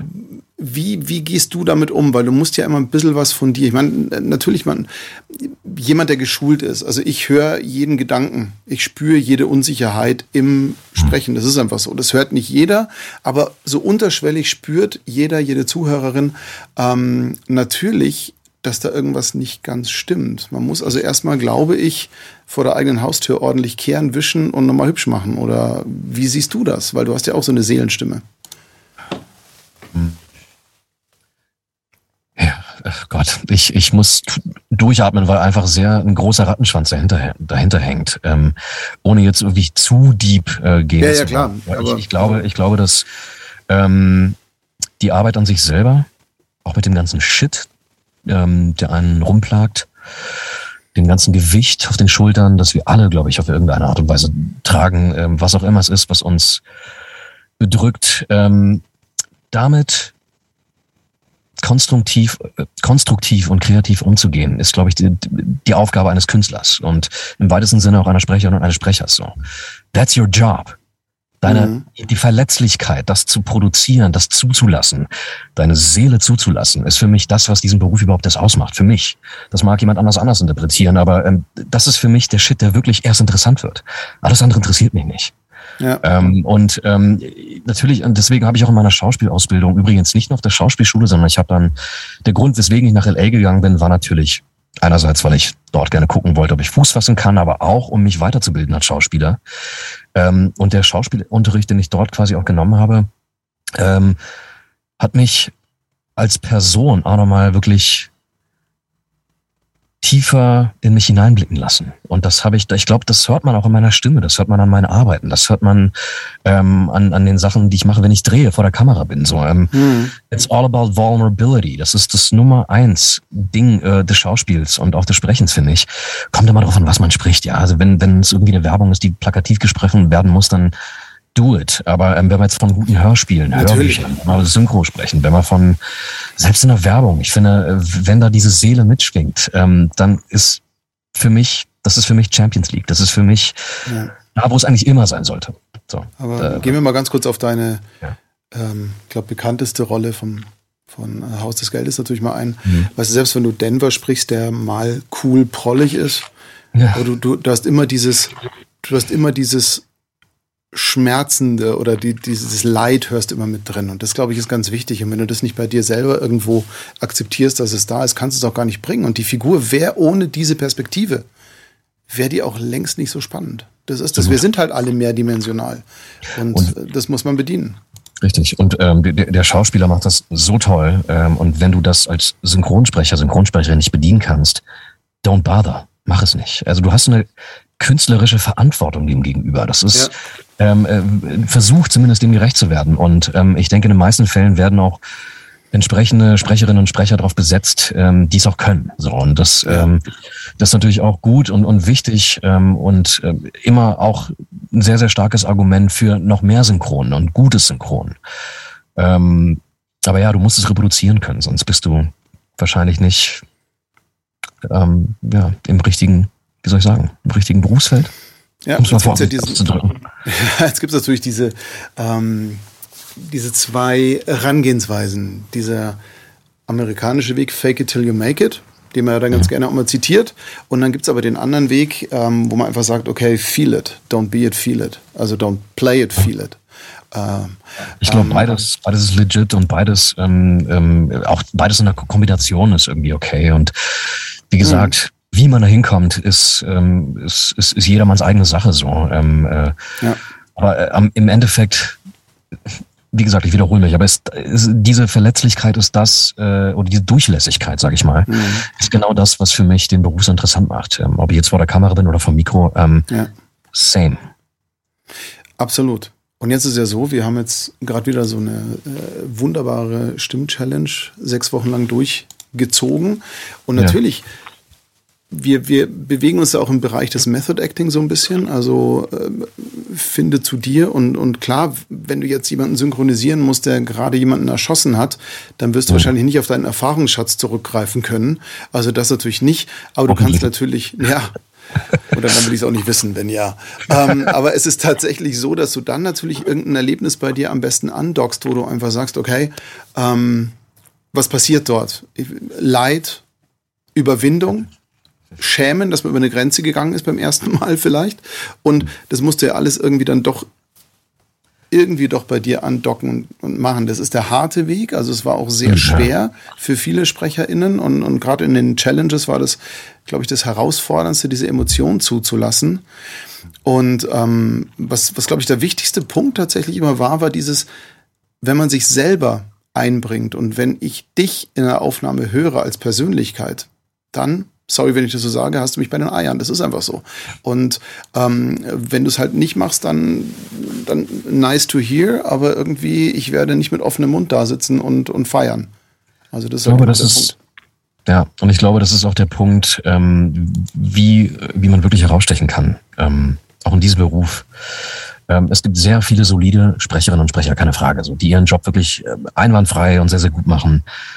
Und dann gibt es wiederum ein, äh, einige SprecherInnen, die ähm, etwas ganz Besonderes haben, so in ihren Stimmen, der Art und Weise, wie sie sprechen, ähm, die auch, das dahinter steckt Arbeit. Das ist nicht nur, das ist nicht nur, das ist nicht nur Gott gegeben. Das ist ähm, sehr viel Arbeit, aber du hörst, da, da schwingt so viel mit und das ist, hm. das ist das, was für mich wirklich, ja. Ähm, ich überlege gerade, ob ich da nicht mal ganz provokant sein darf und hm. sagen möchte, alle haben was Besonderes. Nur 90 Prozent haben es unter Schemata, Sprechen und Plattitüden versteckt. Und wenn man mhm. dann mal zulässt, also was ich wirklich die letzten Jahre so gehört habe, es ist wirklich, wenn man, wenn man mal buddelt und freilegt, hey, da, jeder Mensch, jede Sprecherin, jeder Sprecher sind absolut einzigartig, wenn sie diesen Fake einfach weglassen. Und das ist halt das Coole. Also ich stehe da total drauf. Vor allem nicht versuchen, wie jemand anders, wobei, da muss ich einhaken. Also wie jemand anders zu klingen, die man irgendwie cool findet, ist legit. Habe ich auch gemacht. Ich habe auch am Anfang gerade so äh, meiner meiner Sprecherlaufbahn ähm, auch sehr viel mir von, äh, wie ich finde, guten Kollegen und Kolleginnen abgeguckt. Das ist okay, aber irgendwann ist es cool, wenn man so ein bisschen zu sich selber durchdringt und denkt, wie klingt denn Marius eigentlich? Wie klingt denn Robert eigentlich? Wie klingt denn Steffi eigentlich? Wer bin ich denn eigentlich? Ähm, genau. Und das ist übrigens die schwerste Frage überhaupt, wer bin ich eigentlich? Also das schmeißt irgendwie alle aus der Bahn, diese ja, Frage, wer bin ich denn überhaupt? Es ist wichtig, ähm, mit auf den Weg zu geben an alle, die ähm, so, so ein Idealbild von einer schönen Stimme haben, die äh, bei den Männern vielleicht irgendwie bassig klingt und äh, voluminös und bei den Frauen äh, so und so und so. Sich ein bisschen davon zu verabschieden. Ähm, es gibt Sprecher, die ich feier, die haben nicht die klassische schöne Stimme, sind keine Schönsprecher aber sie haben so viel Realness in der Stimme, das berührt mich so unfassbar. Ähm, da können die anderen einpacken. So. Ähm, schöne, schöne Rednerei ist wichtig in unserem Beruf. Man sollte wissen, wie, wie, wie die Stimme auch äh, schön klingen soll. Das, das verkaufen wir. Wir verkaufen auch den schönen Klang unserer Stimme. Aber wenn es nur das ist, dann ist es für mich zu wenig. Ja. Und es gibt ähm, Synchronsprecher, ähm, die sind handwerklich so unfassbar gut du schaltest komplett ab, wenn du denen zuhörst. Ja, und das sind nicht immer ähm, Synchronsprecherinnen mit den krassen Starstimmen, also Starstimmen im Sinne von, ey, so stelle ich mir die perfekte Stimme vor. Mhm. Ja. Absolut, absolut. Und es ist ja auch so, ich, ich, ich wage jetzt mal, schau mal, Ed Sheeran hat auch gecovert, anfangs. Ja, also deswegen, so ein bisschen sich abzugucken, why not? Und, Absolut. Und wichtig ist dann, dass du dann was draus machst, was deins ist. Ja. Genau, genau. Ich habe zum Beispiel äh, einen sehr, sehr guten Kollegen, der ist, der ist jünger als ich, der hat erst vor ein paar Jahren angefangen und ähm, äh, der ist gut im Geschäft übrigens, äh, aber der fragt mich immer wieder, was mich natürlich auch ehrt, na, nach Tipps und sowas und ähm, so ein bisschen Mentoring-mäßig und ich freue mich natürlich drüber. Und ähm, er ist wirklich eine Granate und meiner Meinung nach einer der kommenden Stars quasi auch in diesem Beruf. Ähm, was mir bei dem immer so ein bisschen aufgefallen ist, der hat versucht, einen speziellen Kollegen, den ich auch sehr, sehr feier, irgendwie nachzumachen. Das kann auch sehr gut. Ähm, aber er ist mittlerweile so ein bisschen davon weggekommen und hat seinen eigenen Style gefunden. So. Und das finde ich, ähm, nach einer Weile sollte man wirklich gucken, dass man zu sich selber findet. Und ähm, wer bin ich eigentlich? Das ist ja diese existenzielle Frage ist auch in diesem Beruf ähm, komplett relevant. Absolut. Also ich sage ja auch immer ganz gerne gerade dieses Vergleichen ist oder Anfang vom Übel. Also anfangs ist gut, sich inspirieren zu lassen. Aber ja. wie jetzt zum Beispiel, ähm, Phil habe ich jetzt hier gerade gelesen, aber Marius Stimme hat schon so eine, aber Marius hat halt schon so eine Stimme, der man einfach gern zuhört. Stimmenneid. Und das ist genau der Punkt, weißt du? Man entmutigt sich selber sehr schnell damit, dass man einfach sagt, okay, pass mal auf, so einen Wumms wie du in der Stimme hast, den werde ich nie haben. Aber ich habe dafür was anderes. Und das ist genau der Punkt. Also man muss sich davon auch ein bisschen lösen. So what? Genau. Also es, man muss sich komplett davon lösen, ähm, ähm, irgendwann nur auf andere zu schauen, sondern ähm, einfach zu gucken, hey, was sind denn meine, was sind denn meine äh, Pros und nicht, was sind meine Cons. So, was sind meine, genau. was sind, was sind die, was sind meine Skills? Was macht mich besonders? Ja. Ähm, äh, und häufig ist es so, dass ähm, gute Stimmen oder gute Sprecherinnen und Sprecher einfach ähm, durch ihre unfassbaren Skills, Schauspielskills hervorstechen. So. Ja, es gibt Leute, da ziehe ich meinen Hut vor, denke ich mir so, die sind so gut, dass ich Schiss habe, wenn die neben mir stünden, vors Mikro zu gehen, weil die so gut sind. Ja, und das sind nicht immer die Stimmen, ähm, die ja. diesen perfekten Klang haben. Aber das ist halt oft das Problem auch jetzt in, in, der deutschen Denke. Wir sind ja eher so, dass wir eher Defizitdenker als Überflussdenker sind. Wir, ja, also mehr Problem als irgendwie Vielfalt zu sehen. Mhm. Und klar, als Schauspielerin, wenn ich plötzlich einen Benedict Cumberbatch in einem YouTube-Clip sehe, wie er entweder einen Brief vorliest oder wie er da Smaug irgendwie gespielt und gesprochen Smaug. hat, da würde, Entschuldige, da würde ich sofort aufhören mit allem, wenn ich mir das als Beispiel nehmen würde. Da, da traust du nicht mehr vors Mikro zu gehen oder überhaupt vor nee. der Kamera. Wenn er mit dem, also ich würde niemals in einem Film mit dem zusammen zu sehen sein. Also wahrscheinlich schon, aber es würde mich Überwindung kosten, weil er einfach so unfassbar gut ist und natürlich auch mit so einer krassen Stimme gesegnet ist. Ja, es gibt einfach Menschen, die haben einfach das komplette Paket. Aber ey, das heißt nicht, dass andere nicht ein komplettes Paket haben. Es sieht halt nee, anders aus. Es ist ein anderes ja. Paket und das ist genau der Punkt. Ich meine, äh, ein Bugatti wird nie ein Ferrari sein, um jetzt mal auch wieder in, in Autos mal zu sprechen. Alles ja. geile Autos, ja. Eben. Und es ist scheißegal, soll es ja auch nicht. Soll es ja auch nicht sein. Wieder für den einen oder für den anderen äh, entscheiden würde, aber es sind natürlich tolle Autos. Eben. Das ist ja das. Jetzt ähm, eine Sache, die mich jetzt noch persönlich interessiert, bevor wir mal deinen Switch nach Berlin auch nochmal durchgehen. Cynthia hat vorhin geschrieben, dass deine Lache unfassbar genial ist. Natürlich, jetzt, jetzt mit Denver ist es ja so, ich glaube, jeder, der auch deinen TikTok-Kanal kennt, den übrigens Antonio, der ein wenig die Videos vermisst, sagt er jetzt gerade. Ähm, und ähm, Warum findest du das? Guckst du nicht oder machst du keine mehr? Ja, ich bin tatsächlich so ein bisschen die letzten Wochen und Monate ähm, ein bisschen runtergefahren. Ähm, lag auch daran, dass ich mich natürlich sehr auf dieses eine große Projekt, was ähm, jetzt vor zwei Wochen stattfand, äh, vorbereitet habe und da natürlich äh, meinen Fokus drauf gelegt habe.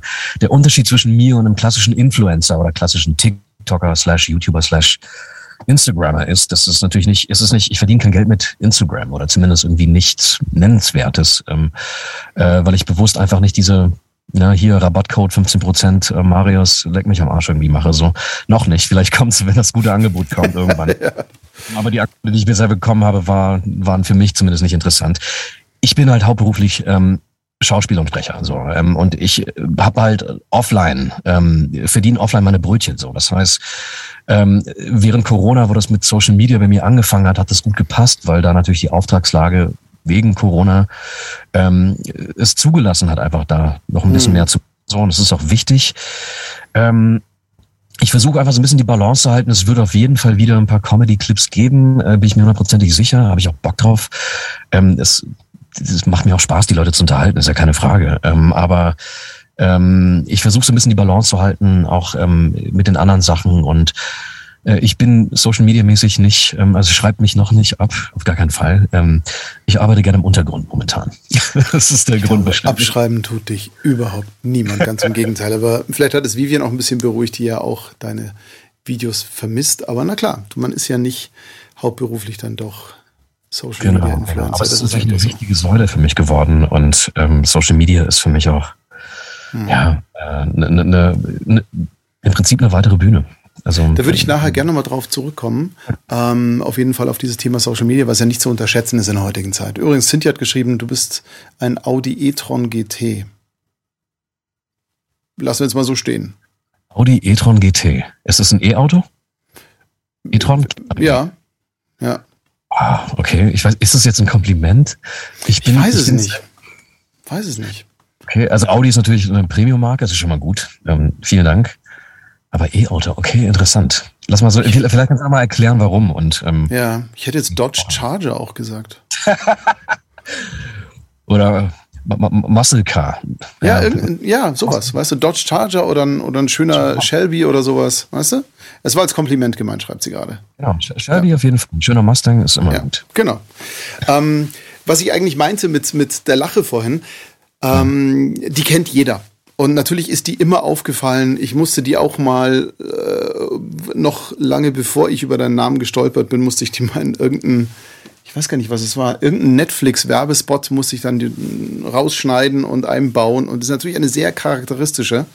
Ähm, okay. Ich habe ein paar Werbespots für Netflix gemacht und da nimmt man ja aus allen möglichen Netflix-Blockbustern irgendwelche Szenen raus, mhm. was man ja auch darf, wenn Netflix der Auftraggeber ist. Und ähm, natürlich muss in so einen Clip deine Lache rein, ist ja ganz klar. Ähm, wie viel von dir selber steckt, das interessiert mich jetzt privat. Hast du sicher schon mal die Frage beantwortet, du wirst die tausendmal gehört haben, aber mich privat interessiert einfach, ist da viel O-Ton oder ist da viel O-Live drin? Nee, also äh, meine Lache ist grundsätzlich ein bisschen anders als der, als der Spanier, als, als Heimer. Ähm, der lacht ein bisschen anders. Ähm, meins ist ein bisschen gutturaler, er lacht ein bisschen weiter vorne. Ähm, und er formt auch eher ein A, also eher ein A und ich mache eher so ein, also eher so ein E, so ein bisschen. Ja. Und ähm, es kommt von Wissen weiter unten. Ähm, es ist ursprünglich nicht meine eigene Lache, es ist aber mittlerweile Teil meiner eigenen Lachen. Ja, ich habe verschiedene Art und Weisen, wie ich irgendwie lache, je nach Situation. Und äh, die Denver-Lache ist meine persönliche Lache, wenn jemand irgendwie dreckigen Witz reißt oder ich selber irgendwie dreckigen Witz reißt oder sowas. Ja, dann, dann kommt in der Regel so die Denver-Lache so. ja, also gerne mal in Chat einen dreckigen Witz posten, dann passt das schon. ja. ja. Ja. Zum Beispiel. Ähm, aber ich habe sie mir ursprünglich abgeguckt. Stichwort irgendwie von Kolleginnen und Kollegen irgendwie ähm, äh, Sachen äh, sich abgucken, was legitim ist, was völlig okay ist. Ich würde behaupten, dass sehr, sehr viele, auch sehr bekannte Schauspielerinnen und Schauspieler ähm, im Laufe der Jahre sich sehr viel abgeguckt haben. Und das ist, that's the game.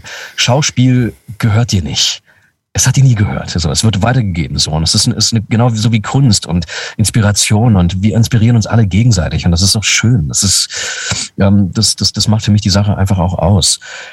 Die Denverlacher gehörte einer Kollegin am Schauspielhaus, nämlich ähm, Christine Ochsenhofer, ähm, ganz wunderbare Kollegin. Die hat immer so gelacht und alle, alle lange, also Jahre vor Haus des Geldes, alle am Theater haben das gefeiert. Ja, ähm, und vor allem wir Kolleginnen und Kollegen. Und ähm, ich fand das so cool, dass ich das irgendwann unterbewusst einfach auch gemacht habe.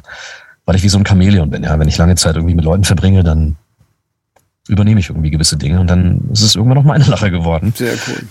Ich ja. habe auch mit Christine noch nicht darüber gesprochen. Ich habe sie aber auch seitdem nicht mehr gesprochen. Ähm, ja. Wäre auf jeden Fall mal ähm, ein Anruf wert. Ich habe ihre Nummer, glaube ich, nicht, aber ähm, äh, vielleicht sollte ich das mal machen. Gute Idee gerade von Ron hier. Lach-Yoga mit Marius, wenn mal gar nichts mehr geht. Ja, ja. nicht schlecht. Ja. ja, aber ich glaube tatsächlich ist es so, weißt du, da ist es ja auch, dass du was erlebt hast, was dich beeindruckt hat, was dich beeinflusst hat und dann hast du einfach rumprobiert, rumgespielt. Wie weit war denn seine Originallache dann davon entfernt eigentlich? Frage. Ich weiß nicht, wie das passiert ist mit der Lache. Ähm, ich weiß nur, dass ich auf die Rolle besetzt wurde. Ähm, äh, und dann kam irgendwann die Lache. Ähm, und dann musste man irgendwie das irgendwie abnehmen. Und ich habe hm. einfach was Und Ine, also Ine Kämpfer, unsere Synchronregisseurin, hat gemeint, ja, passt, ist cool. Ähm, und dann war es das. Also es war relativ unkompliziert. Wir saßen da jetzt nicht irgendwie Stunden oder Tage oder Wochen lang und haben uns irgendwie den Kopf zerbrochen, wie wir das jetzt machen mit der Lache, sondern okay. Ja, es ist wie so häufig im Synchronen, wenn der Schauspieler irgendwas macht, wir versuchen das so gut wie möglich abzunehmen oder ähm, etwas anzubieten, was dem irgendwie zumindest nahe kommt. Und schon ist es Kult. Und schon ist es, das war ja damals überhaupt noch nicht abzusehen. Also weder, dass die Serie ja. so abgekultet wird, noch dass die Lache so abgekultet wird und dass ich auf einmal auf Social Media so eine Reichweite erzielen konnte, wegen der Lache hauptsächlich. Das ist ein kosmischer Joke. Das, also, das ist so ein Witz. Vor allem, wenn ich überlege, wie, wie sehr ich mir die ganzen Jahre vorher den Arsch ähm, ähm, äh, ab, abgerackert habe, um irgendwie ja das, die, nächste, die nächste Stufe meiner Karriere zu erreichen. So und ähm, war das nicht schlecht, was ich gemacht habe, so, aber Social Media hat für mich einfach nochmal komplett andere Türen geöffnet. Und wegen dieser Lache ist, ich könnte es immer noch nicht glauben. Es ist wirklich so ein, so ein Witz des Universums so, ja. Ähm, Im wahrsten Entschuldige. Uh, Entschuldige, der Ron schreibt hier gerade Lache zur Marke, der neue Podcast, genau. Lecco mio. Ja. Ja, ja. Muss, der Ron muss einfach nur den richtigen Witz machen, dann kommt sie ganz automatisch. Ja. Super geil. ähm, so viel zum Thema Zufall und Gelegenheit, sagt Phil. Ja, das, ich kann es nur immer wieder sagen, weißt du, du, die Gelegenheit kommt irgendwann, also sei vorbereitet. Und wenn du nicht vorbereitet bist, wenn du erst auf die Gelegenheit wartest, um dich dann vorzubereiten, ist halt Absolut. blöd. Das Florian Montiano hat das sehr schön gesagt. Und das ist halt einfach genau das äh, Trainier. Genau. Also der ist ja Fighter, der in, in Creed 2 irgendwie den Sohn von Ivan Drago gespielt hat, der ist ein Münchner Boxer. Krass. Und ähm, er hatte das Vergnügen, eben die Sachen hier aufzunehmen, ADR. Und also nicht für Deutsch, sondern seine Originaldinger. Und der hat mhm. eben die ganze Zeit erzählt, weißt du, wenn der Anruf dann kommt, dann musst du halt einfach trainiert und fit sein, ready und auch schauspielmäßig und performen. Weil wenn die Chance kommt, die kommt nicht nochmal. Und das, ist, das ist halt immer genau der Punkt, ja. Genau, da, da hat er vollkommen recht. Das ist genauso wie ein Fußballspieler, der auf einer Bank sitzt. Äh, aber wenn er, wenn der Trainer sagt, ey, du musst rein, hey, du musst, musst du ready sein. Trotzdem gehst du jeden Tag zum Training. Ja. ja. Nur weil du nicht in, in, in, in, in der ähm, äh, äh, Elf bist, die quasi aufläuft, heißt es ja nicht, dass du nicht ready sein musst, dass du nicht irgendwie mittrainieren sollst. Äh, du musst ja, all das musst du machen. Du musst doch die ständig auch weiterentwickeln. Wiefern auch immer. Ich nehme immer noch. Schauspiel. Und ich lerne immer mehr und ich, ich liebe es. Und es ist, ähm, es ist eine Eigenschaft, glaube ich, ähm, die mich ähm, auch immer weiterbringt. Ähm, mhm. Ich will immer besser werden in dem, was ich tue. Ich will immer besser werden. Ich will äh, gewisse Dinge dann noch weiter verfeinern, perfektionieren, dies, das, so. Ähm, äh, ganz, ganz wichtig. Ich glaube, diese Eigenschaft ähm, wird, wird einem sehr helfen. Aber da ist auch ganz groß, glaube ich, der Amerika-Einfluss zu spüren. Weil 100%. das ist dort ja völlig normal. Hier ist es so, wie man Workshop hört, ich kann doch schon alles. Ich, äh, du, du sagst es, also bevor ich meinen, meinen, meinen Schauspiellehrer getroffen habe, also meinen, meinen LA-Coach, äh, übrigens in einem Workshop in, in, in Hamburg, ähm, damals war ich auch so komplett deutsch anti, so von wegen, ich habe doch eine Schauspielschule, ich habe doch, ich hab doch ein Diplom. Was will dieser Penner mir erzählen? So, ich, trotzdem habe ich es mitgemacht, weil äh, das, ähm, das, das Wort Hollywood bei mir äh, triggert mich halt extrem und habe den Workshop mitgemacht, aber war so am Anfang echt mega anti drauf und der Typ ähm, die Art und Weise, wie er quasi auch Dinge beigebracht hat, hat mich ähm, komplett weggehauen, weil es eine ganz andere Mentalität ist. Diese diese Kultur, sich weiterentwickeln zu wollen, ne? always try to get better, so ähm, äh, ist ist eine Sache, die auch in Deutschland mittlerweile so ein bisschen Einzug erhält und finde ich ja. eine gute Entwicklung. Ja, ist eine gute Entwicklung. Das auf jeden Fall, weil ich meine ganz ehrlich, äh, du kannst zwar natürlich zehn Jahre Stillstand und kannst einfach so weitermachen, wie du es machst, aber Weißt du, äh, Einstein war das, ähm, Irrsinn ist, andere Resultate zu erwarten, wenn man das Gleiche tut oder so ähnlich hat das formuliert. Aber ich meine, das ist ja genau die, die Geschichte, zumindest wird es Einstein meistens zugeschrieben. Aber es ist. Ich kann einen Chirurgen operieren lassen, der das letzte Mal auf einer Fortbildung vor zehn Jahren war. Also, ja. Ich nicht. Und ähm, das ist wie in anderen Berufsfeldern, das ist bei uns genauso. Ähm, du musst dich irgendwie auf irgendeine Art und Weise weiterbilden. Und wenn du irgendwie nur irgendwelche Zoom-Classes machst oder die YouTube-Videos anguckst, ja, äh, es ist ja egal wie, auf welche Art und Weise, aber immer dranbleiben und äh, sich immer und nicht immer irgendwie denken, so ich, ich habe jetzt irgendwie, ich bin okay da, wo ich bin, ich will jetzt nicht mehr. Es ist okay, wenn, wenn du da bleiben willst, dann mach es. Aber ähm, äh, ich, ich mag diese Mentalität einfach, ähm, ja, das, das Game abzusteppen. So, das ist auch wieder sehr amerikanischer Begriff, aber Step up your game, finde ich. Ähm Total. Und das ist ja auch genau richtig. Also ich zum Beispiel habe ja auch ungefähr zehn Prozent meiner Einnahmen, die ich so habe, äh, stecke ich in Weiterbildung. Ja. Also ist einfach so. Also auch bei mir. Ich meine, ich bin Studioinhaber und Trainer und trotzdem ähm, 10% meiner Kohle geht in meine persönliche Weiterbildung. Das ist halt einfach so.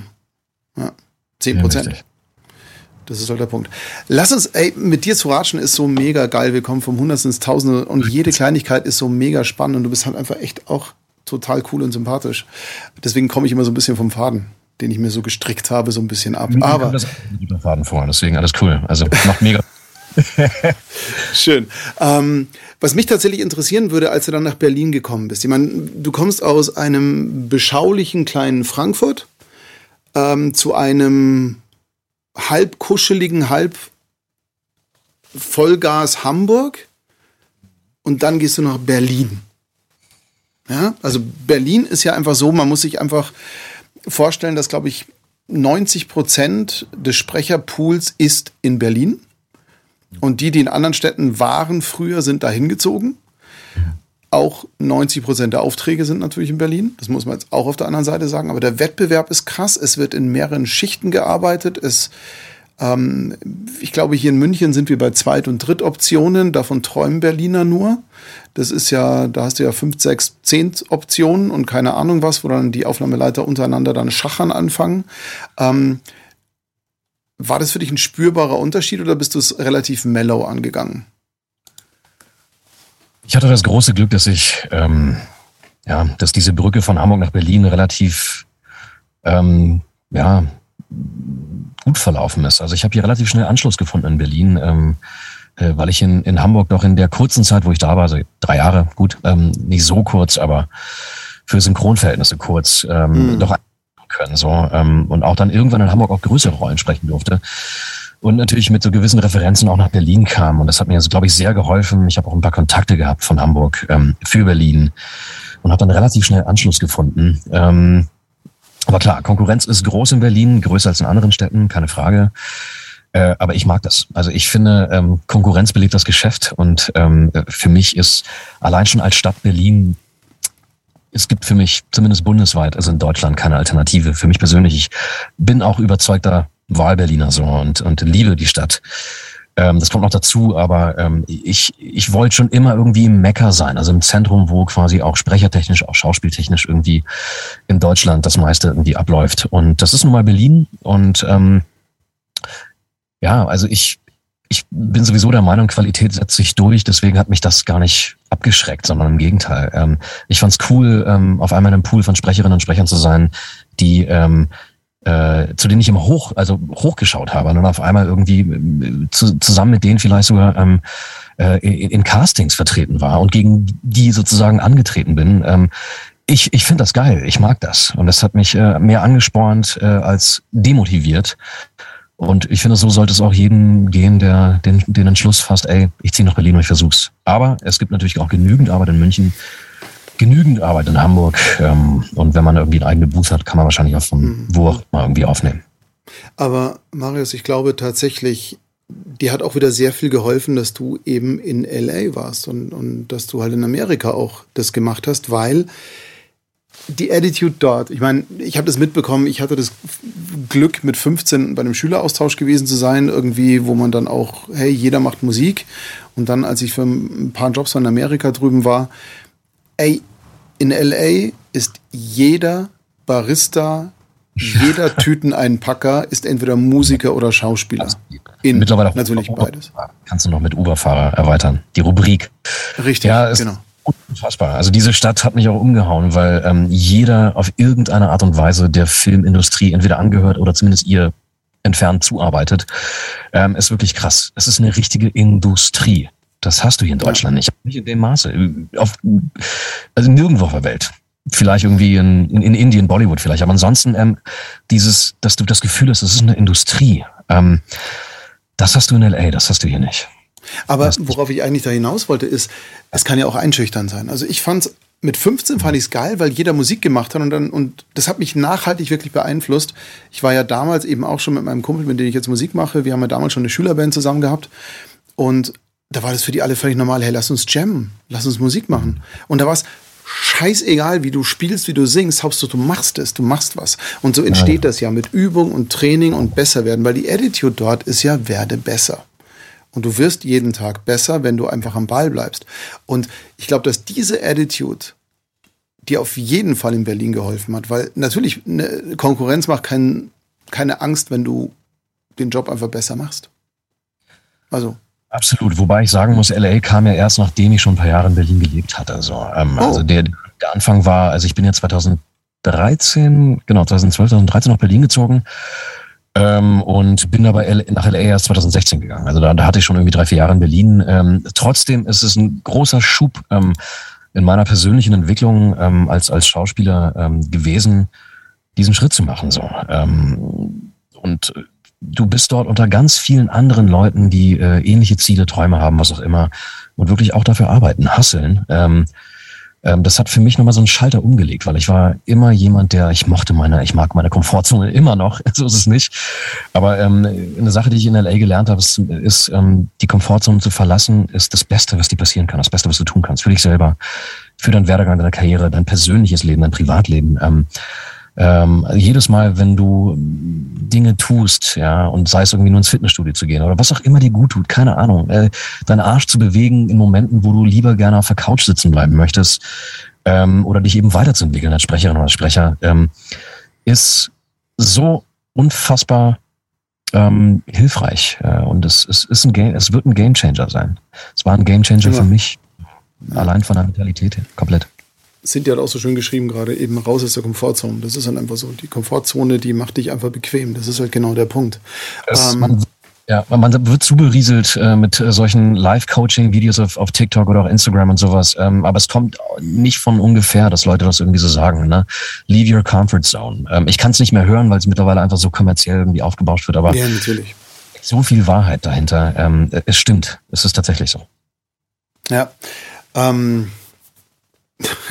Entschuldige, Phil hat vorhin schon geschrieben, ich sehe schon, heute wird überzogen. Ja, wir gucken mal. Aber ja, ich glaube, in zehn Minuten werden wir nicht Überziehen. fertig werden. Kann ich, kann ich, gibst du mir eine Minute, dann will ich kurz auf Toilette rennen. Ich muss, muss ganz Genau, ich, ich singe dann ein Lied oder so, keine Ahnung, bis du wieder da bist. Ja. Gott, der Typ geht ja wirklich. Sehr geil. Ähm, ja, leere Kabine. Warte mal. Bam, bam, bam, bam, bam, bam, bam, bam, bam, bam, bam, bam. Nein, also. okay, wunderbar. Also, was ich mega finde, ist halt, klar, dieses, dieses Weiterbilden, was ich jetzt gerade eben gemeint habe mit dem Hauptsache, du machst es besser. Ja, das ist eine Premiere. Habe ich auch noch nicht erlebt. Ich bin noch mal weg. Okay, warte mal. Jetzt gehe ich auch noch. Nein. Ähm, ja, Conny, hast recht. So, ich kaufe jetzt eine unbequeme Couch. Das wird mich richtig weiterbringen. Ja, Ron, mach das. Und, und den Kamin weg. Übrigens, ich habe den Kamin jetzt auch hier stehen. Übernächste Woche im Talk. Nächste Woche ist ja ein bisschen Pause. Übernächste Woche ist dann Kamin am Start. So, aber was ich, was ich vorhin meinte, ist tatsächlich, äh, klar schert ein Konkurrenz nicht, wenn man besser ist. Was heißt aber besser? Das heißt ja nicht das Gleiche noch in besser. Also auch wie in der Straße, der fünfte Friseursalon wird auch nicht deswegen cool, weil er besser ist, sondern authentischer, einfach mehr selbst sein, weil es gibt keinen anderen Menschen, der so ist wie man selbst. Genau. Um 60 Sekunden Stille, genau. Also ich so. habe gehört, du hast äh, ein bisschen Live-Coaching, wie, wie nicht weg war. Bitte? Du hast ein bisschen, äh, du hast ein bisschen Live-Coaching betrieben, äh, habe ich gehört, während ich weg war. Nein, überhaupt nicht. Ich habe noch einen Gedanken noch weitergeführt. Ich habe noch den ah. Gedanken weitergeführt mit dem Bessersein, was, äh, was so provokant ja klang. Natürlich ist es so eine Geschichte. Besser sein kann man handwerklich sehen, aber tatsächlich ist es so, Authentizität ähm, macht einen ja auch besser. Und jeder Mensch ist ja eigen. Und wenn man das zulässt, dann ist man ja schon mal ich der glaube, Beste, die Beste in dem Bereich. Genau ich glaube, ab einer gewissen Stufe, wenn man eine gewisse Stufe erreicht hat, denkt man nicht mehr in Kategorien, der oder diejenige ist besser als ich, sondern ich bin unter sehr vielen an sehr talentierten, handwerklich begabten Leuten, vielleicht sogar erfolgreichen Leuten. Ähm, und äh, es ist mir eine Ehre, mit diesen Leuten zusammenzuarbeiten. So. Irgendwann erreicht man diese Stufe, wo man einfach nicht mehr, man guckt nicht mehr nach unten, nicht mehr nach oben, sondern man denkt, ey, cool, es ist ein Geschenk, dass ich mit so vielen äh, äh, ebenso talentierten Menschen zusammenarbeiten darf. Ähm, aber dieses sich vergleichen ist ein normaler Prozess. Ich tue es teilweise immer noch. Ja? ja, ja. Also ganz schön immer. Ja, ich denke mir manchmal so, boah, mhm. gibt Leute, mich fühlen, als wäre ich echt ein Amateur. Ja. Und ähm, das ist das ist okay. Das ist wahrscheinlich auch the human condition so. Wir sind wahrscheinlich alle so ein bisschen konstituiert. Ähm, aber sich größtenteils davon freizumachen, einen nicht äh, hindern zu lassen, gewisse Dinge zu tun und weiterzukommen im Leben, ist, glaube ich, das Wichtigste. Ich glaube, was auch so, so ein ganz wichtiger Punkt ist in dem Moment, ist einfach mal zu unterscheiden zwischen Außenwahrnehmung, und Innenwahrnehmung. Ich meine, natürlich sind andere auch immer wesentlich cooler, weil man den Scheiß im Kopf nicht mitbekommt, so ohne weiteres. Aber ja, so ein bisschen. Äh, ich finde, wirklich geil wird's im Business in dem Moment, wo du sagst, okay, ich komme von dem Negativ-State, dem Vergleichen und Angst haben, hin zum hm. Party-State, wo du wirklich sagst, okay, ich habe jetzt Spaß an der ganzen Geschichte, die ich mache. Und und wenn du dann feierst und, und dann siehst du jemanden, der dich halt wirklich nochmal maßgeblich beeindruckt, wo du einfach sagst, fuck, ist der gut? Oder die. Und ey, super, dann nimmst du das als Inspiration, dann macht es dir nicht mehr Angst. Und ich glaube, dann fängt die Party so richtig an und dann ist ja auch das Coole. Sagt er, jetzt lese ich gerade, Antonio schreibt, wenn du der Klügste im Raum bist, guck, dass du schleunigst da rauskommst. Ja, weiß ich ja. nicht. Also, ja, gibt ja diesen Satz, den man immer wieder sagt, klar, verlasse den Tisch, wenn du der, der, wenn du der Schlauste am Tisch bist, such den anderen, ist ja klar. Ich glaube, wer hat das Branson hat das zuerst gesagt und dann kamen irgendwie auch noch ein paar andere damit. Aber also falsch. Ja? Es ist schon wichtig, dass man äh, Menschen in seinem Leben hat oder Menschen in seinem Leben lässt, ähm, von denen man noch lernen kann. Ich glaube, nämlich darauf zielt diese Aussage aus. Ähm, äh, äh, compare yourself up, not down. Ja, ähm, äh, und äh, wenn überhaupt, dann, dann, dann, dann mess dich an Leuten, von denen du noch sehr, sehr viel lernen kannst. Ähm, ähm, wenn es dir nur darum geht, dein, dein Ego zu befriedigen, dann sei halt der Klügste im Raum. Aber das würde ich nicht sehr viel weiterbringen. Nee, das sowieso nicht. Das habe ich ganz früh gelernt, als es hieß, irgendwie, ähm, stelle nicht Angestellte ein, die also da, wo du besser bist. Also stelle nie schlechtere ein, sondern stelle immer Menschen ein, die irgendwas besser können als du. Und dann ist es mhm. richtig. Das war für mich ein ganz frühes, sehr schnelles Learning und das hat bis jetzt immer sehr, sehr gut funktioniert. Ähm, aber tatsächlich ist es so, ich bin, ich bin ein hoffnungsloser Romantiker in dieser Hinsicht und ich würde sagen, du kannst von jedem Menschen was mitnehmen. Also egal wer es ist, du kannst, weil nicht jeder ist in allen Sachen über- oder unterlegen, sondern du hast immer Perspektiven und da habe ich schon so viel mitgenommen, wo ich es nicht erwartet habe, von einem Tankwart, von einem Handwerker, von was weiß ich was oder von einem, ey, bestes Beispiel, geht, geht zu einem griechischen äh, Hirten hin und setz ihn mal eine, oder einem Fischer, setz ihn mal mit einem griechischen Fischer eine Stunde hin. Du hast mehr Lebenserfahrung mitgenommen, als du es hier wahrscheinlich je sehen wirst. Das ist ja. Ähm, total. So, lass uns aber trotzdem auf ein paar Sachen nochmal kommen. Ähm, du hast auch Awards gewonnen inzwischen, ist ja, ich hätte es beinahe gesagt, ist logische Konsequenz. Also in dem, wie du denkst, wie du bist, wie du machst, ist es für mich eine logische Konsequenz. Ähm, eine große Ehre und überhaupt keine Selbstverständlichkeit und auch keine Logik, ähm, also keine logische Konsequenz. Das ist aber eine große Ehre auf jeden Fall. Ja. Aber Talent und Fleiß bringen einen dahin. Das ist halt einfach so. Und am Ball bleiben und Comfortzone verlassen. Deswegen. Absolut. Also, und das sagt also vor allem auch hier, ne, jemand, der, ich, ich liebe meine Komfortzone. Ich liebe sie und ich muss mich jeden Tag wirklich äh, in den Arsch treten, damit ich sie verlasse und gewisse Dinge tue, die ich einfach tun muss, meiner Meinung nach, um ja, einfach weiter am Ball zu bleiben. Jetzt bin ich im Vergleich zu dir natürlich ein alter Sack. Und ähm, für mich ist es natürlich wahnsinnig überraschend, was so mit Social Media im Großen und Ganzen passiert. Jetzt ist, bist du natürlich jemand, dich hat die breite Masse ja erstmal über TikTok kennengelernt und so richtig plötzlich auch äh, einen Bezug aufgebaut. Und ich bin mir auch relativ sicher, dass äh, gerade durch Denver dann auch so die Followerzahlen geradezu explodiert sind. Und, und jetzt bist du ja auch ein cooler Typ und irgendwie äh, hast ja auch Ausstrahlung ohne Ende. Deswegen ist es auch da natürlich wesentlich einfacher. Normalerweise gibt es ja nur eben die gut aussehenden Männer oder die gut aussehenden Frauen, die halt hier äh, Tausende in den Band ziehen. Wie hat sich das für dich mit Social Media so ein bisschen verändert? Du hast vorhin schon gesagt, dass es ein bisschen einen Boost gegeben hat. Ähm, wenn wir jetzt mal sehen, ich meine, Denver hast du bekommen, bevor TikTok da war, ja. glaube ich.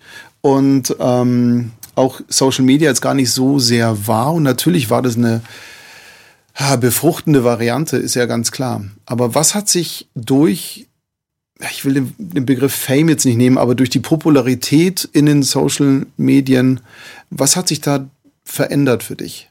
Außer dass du keinen Kaffee mehr trinken gehen kannst irgendwo. Nee, das stimmt nicht. Ich kann auf jeden Fall noch Kaffee trinken.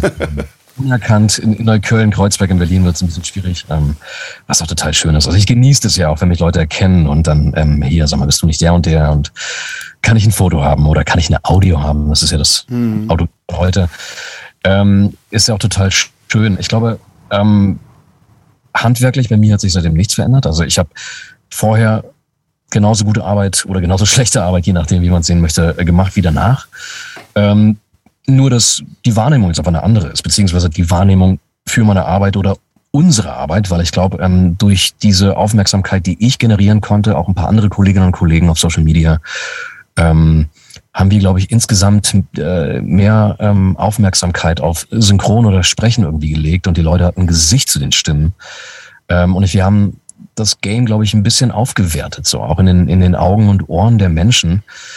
Das hat sich schon geändert. Und auch diese Wertschätzung, die ich ähm, und meine Kolleginnen äh, erfahren, ist, ähm, ist unvorstellbar geil und tut gut. Ähm, ähm, für mich haben sich Türen geöffnet, tatsächlich, dass, ähm, wie ich gesagt habe, es ist eine Bühne. Ähm, ich kann ähm, ich, ich kann meine Arbeit zeigen. Es sehen ein paar mehr Leute als vorher, definitiv. Ähm, ich generiere Kunden dadurch. Das ist auch so. Ähm, äh, also klassisch natürlich immer noch durch die Studios, die mich dann buchen. Funk, Casing Loft, was weiß ich, wie sie nicht alle heißen. M-Sound. aber, ähm, aber es ist natürlich so, dass ähm, ich äh, auf Social Media eine gewisse Zielgruppe erreichen kann, die nicht unbedingt über das Studio geht. Ja, irgendwelche Startups oder irgendwelche YouTuber oder irgendwelche, ne, also diese Nischen, für die es vielleicht äh, auch einen Markt gibt, aber der nicht unbedingt ähm, das Ganze offiziell beim Studio macht. Ähm, und dann habe ich natürlich ähm, auch die Möglichkeit, so ein bisschen zu zeigen, hey, wer bin ich denn auch? So ein bisschen Comedy-Content zu machen, weil ich bin auch Komiker von Natur aus, ähm, schon immer gewesen.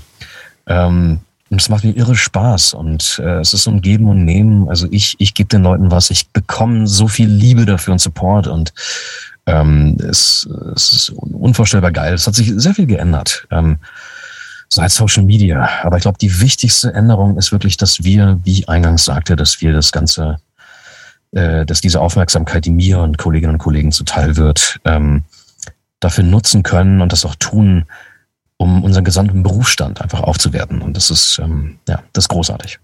Das Schöne an, an Social Media finde ich und speziell jetzt auch an TikTok, obwohl ich selber, ich, ich pack TikTok nicht. Für mich ist das irgendwie viel zu. Habe ich auch nicht gepackt, bis ich es gemacht habe. Unruhig, ja, und ich mache es mal lieber nicht. Also ich habe so schon kaum Freizeit. Ähm, aber äh, es stimmt, es ist eine Sache passiert und zwar aus der Dunkelkammer ins Licht für genau. Synchron. Also Synchron wenn du es überlegst, vor Social Media in dem Sinn, also jetzt nicht bevor Facebook und sonstiges kam, sondern bevor diese TikTok-Welle kam, war für viele Synchron ja nicht mal existent.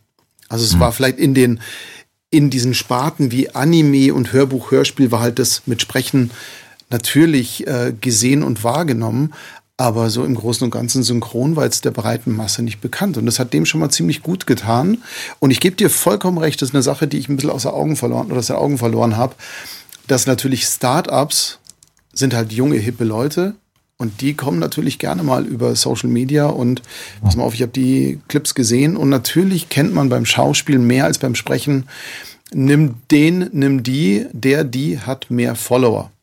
Weil natürlich das ja auch wieder so eine, so eine Cross-Promo-Geschichte hat. Ja. Absolut. Also ähm, ich, ich behaupte, dass nach wie vor die Rollen, die ich angeboten bekomme, ähm, äh, vorrangig ähm, äh, dafür bekomme, dass, dass Leute wirklich denken, dass ich der Richtige für den Job bin und dass ich ja. das auch kann. Aber wenn ich jetzt äh, nochmal irgendwie 70, 80.000 Follower auf Instagram, 700.000 Follower auf äh, TikTok irgendwie mitbringe so und dadurch auch nochmal ein bisschen Promo machen kann, ist das eine Win-Win-Situation. Und das nimmt man gerne mit. Ähm, ich kann mir vorstellen, dass das auch für die Kunden natürlich nochmal so ein, so ein das Sahnehäubchen oben drauf ist. So, ja, klar, ähm, der, der ist ein Typ, den finden wir gut, den hätten wir wahrscheinlich so, so oder so gut gefunden, vielleicht. Ähm, ähm, aber wenn er jetzt auch noch mal ein paar Follower mitbringt, ähm, why not? also ich glaube schon, dass das keine entscheidende Rolle spielt, glaube ich, weil Qualität ist zumindest in unserem Berufsfeld immer noch wahnsinnig wichtig. Ja. Ähm, aber ähm, es, ist ein, es ist ein schönes äh, nice to have Thing obendrauf einfach. Es ist aber doch sehr viel Zufall getrieben oder erster, erste sein von einem bestimmten Trend oder irgendwie sowas in der Richtung. Also man kann jetzt nicht davon ausgehen, hey, ich bin jetzt auf TikTok, mache drei Videos und habe sofort, mhm. obwohl es geht auf TikTok dummerweise relativ schnell. Das ist einfach so. Ja, ja. Aber man muss auch cool sein. Also man muss A, eine Ausstrahlung man haben muss, und man, man muss, muss was zu sagen haben. Ja. Genau. Das ist halt das. Ich bin immer noch der Überzeugung, und da bin ich ein bisschen spießiger, alter Klassiker-Denker, dass natürlich immer noch die Qualifikation und die Qualität den Job bringt. Und natürlich gibt es Ausnahmen, aber das Gros. Ich meine, wenn wir jetzt davon ausgehen, wir wollen jetzt vom Sprechen oder vom Künstler sein leben, dann ist das ein nettes Beiwerk. Wenn darüber die kleinen Kleckerjobs kommen, Startups sind ja immer die, die sagen, ich habe kein Geld, aber ich habe einen geilen Clip und wir brauchen das.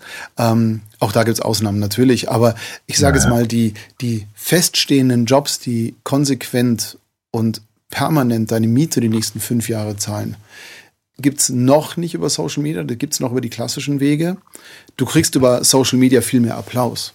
Das, mhm. ja, das auf jeden Fall. Also auch über Facebook-Posts. Kollegenapplaus ist natürlich ganz groß oder Kollegenneid natürlich oder Fan-Neid oder Fan, Huldigung ist ja ganz klar und das ist ja auch schön. Also man will ja auch gesehen und, und wahrgenommen werden. Das ist ja auch schön. Ich, ich finde es auch toll, wenn wir irgendwie unsere 120.000 Views da auf YouTube haben mit, mit einem Musikvideo, finde ich natürlich auch mega geil und das macht mich auch stolz. Aber es zahlt halt auch nicht die Miete. Und deswegen, ich glaube, man sollte den klassischen Bereich immer noch im Fokus halten. Aber ja, es ist, es, es ist ein Gamechanger. Ich möchte nicht wissen, wo das doch, ich will es wissen. Wo ist es in fünf Jahren? Das wird spannend. Es ist ein Gamechanger und es ist äh, passend auch zu dem, zu dem Namen des Livestreams, äh, Marke zur Stimme. Also es es ist ein gewisses, gewisses Branding, das stattfindet auf Social Media. Das ähm, ist wichtig, das ist wahrscheinlich auch eher so ein amerikanisches Ding, ähm, aber es wird immer wichtiger. Ähm, wer bin ich? Wer bin ich auch mit meiner Stimme? Wer bin ich? Wer bin ich mit meiner Arbeit? Wofür stehe ich? Wofür steht meine Stimme? Wofür steht meine Arbeit? Ähm, und dafür benutze ich Social Media auch, also mich zu positionieren. Wer ist Marius Gavrilis als Künstler, ja, als Sprecher, als Schauspieler? Ähm, und äh, es ist ein ganz wunderbares Tool. Und klar buchen mich die Startups oder beziehungsweise ja, kleinere ähm, äh, Kundinnen und Kunden ähm, vor allem deswegen, weil sie mich als bekannte Stimme mittlerweile kennen. Ähm, äh, und dazu hat Social Media natürlich extrem beigetragen. Also da, da gibt's nichts drum herum zu reden. Ist so. Mm. Ja, Alina schreibt gerade, aber um zumindest schon mal den kleinen Zeh in den großen Teich stecken zu dürfen, ist Social Media super. Ja, aber halt auch nicht echt. Das ist halt, im, also gerade für, für den Anfang an, ist es. Bitte? Es kommt ein bisschen drauf an, wie man es macht. Also ich glaube, ähm, es ist echt, wenn man wenn man es ein bisschen anders macht als das, äh, was man vielleicht größtenteils kennt. Ich finde, äh, das meiste, was ich auf Social Media sehe, ist, finde ich, für meine, für meinen, wie soll ich sagen, also für mein Befinden cringe as fuck. Das meiste, 80 Prozent. Ich finde es ja. cringe. Ich finde es auch, gut, ich will jetzt hier keine, keine Rant starten, das behalte ich lieber für mich, aber ich finde es äh, teilweise cringe, wenn ich auch Kolleginnen und Kollegen sehe, die gewisse Dinge tun, so, wo ich denke so, ja, mein Humor ist teilweise auch grenzwertig, ja, das feiern, nicht alle, aber ähm, äh, wie ich für mich cringe definiere, ist äh, das, was ich 80 Prozent auf Social Media sehe. Und das ist echt fucking fake, Alter.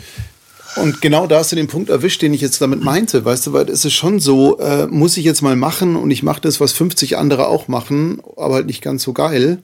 Das, das ist cringe, da bin ich sofort mit dabei. Und was ich aber geil finde, ist Unique Content. Also wo du wirklich sagst, wie jetzt zum Beispiel, dein Humor ist nicht jedermanns Sache. Aber du wirst ihn nicht verbiegen, um Gefallen, sondern du wirst ihn einfach raushauen und fuck it.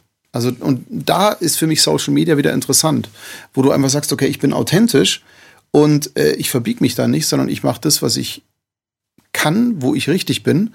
Und natürlich musste auch irgendwas treffen, was nicht schon hunderte andere gemacht haben. Und diese peinliche Selbstdarstellung, diese gestellte, ist natürlich echt schwierig. Ja. Ey, also, Selbstdarstellung ist vollkommen okay. Tue ich auch. Ja, aber die peinliche, die peinliche, weißt ja, du, die genau. gefakte, das, das tut mir weh. Ja. Ich, ja, ich, ich finde es ich find's auch schlimm, ey, ganz ehrlich, wenn ich da irgendwie irgendwen sehe, der da irgendwie irgendwas verkaufen will, was ich sowieso, das finde ich allein schon cringe, Alter, dass das Menschen, Leute, auch übrigens nicht nur klassische Influencer, auch Kolleginnen und Kollegen, Schauspieler, Schauspielerinnen, auf einmal zu so Litfaßsäulen, also digital Litfaßsäulen werden und Produkte verkaufen mit Rabattcodes und da unten drunter äh, irgendwelche komischen Texte stehen von wegen, ey, äh, also irgendwelche Pseudo, äh, ne, so, so ein bisschen, die versuchen das irgendwie über, so, so eine Eselsbrücke zu machen. Na, wie verbringt ihr euren Tag? Und das, was ich mache, ist, ich nehme am besten diesen Proteinshake und dann trinke ich den so finde ich total. Boah, Alter, ich krieg da Gänsepelle äh, aufs übelster Cringeness. So. Ähm, Jetzt sage ich das, aber vielleicht kriege ich irgendwie in zwei Wochen so einen Auftrag, wo die Kohle stimmt, dann mache ich denselben Scheiß. Äh, nagel mich bitte drauf fest, ist okay. Also ich bin auch käuflich, so ist es nicht. Werde ich, du, irgendwie sind wir das doch alle, weil wir alle Miete zahlen müssen. Wir haben alle irgendwie zu leben. Das ist ja halt einfach so, aber ich, ich bin mir 100 pro sicher, selbst wenn du sowas machst, machst du es, wenn dann richtig und aus Überzeugung und du wirst es, du wirst dich nicht verbiegen dafür egal wie hoch die Kohle ist, wenn es, du, nein, ich führe jetzt keine Beispiele an, um gleich wieder einen Shitstorm hier loszuhauen. Also selbst wenn es Produkt XY wäre, wo du sagst, stehe ich gar nicht dazu.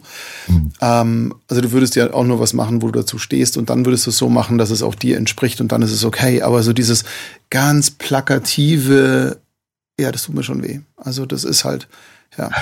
Ja, also ich, äh, wie, wie gesagt, Selbstdarstellung ist okay. So hat Instagram überhaupt angefangen. Es ist eine Selbstdarstellung. Klar und so.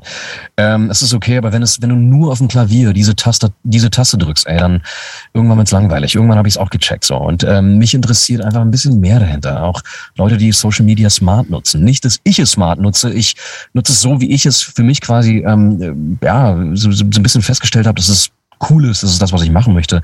Übrigens, es ist immer ein Kompromiss. Also ich bin jetzt nicht jemand, der, ich hau jeden Scheiß raus, mir scheißegal, was die Leute denken. Es ist mir nicht scheißegal, was die Leute denken. Es ist mir teilweise sehr, sehr wichtig, was die Leute denken.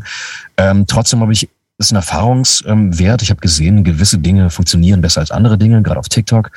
Ähm, und dann produziere ich natürlich auch irgendwie Content, der so ein bisschen auch darauf aus, auszielt. Ein Kompromiss ist zwischen dem, was ich machen will. In der Regel ist es das, was ich machen will aber vielleicht auch so ein bisschen ähm, gucken, was dann die Leute gerade vielleicht sehen wollen. Das ist immer ja. so ein Kompromiss. Ja, aber was okay. ich meinte, ist ja, du würdest dich nicht dafür verbiegen. Also der Kompromiss besteht darin, dass du sagst, bestimmte Dinge, ich meine, das ist Falsifizierung, das ist bestimmte Dinge funktionieren besser als andere.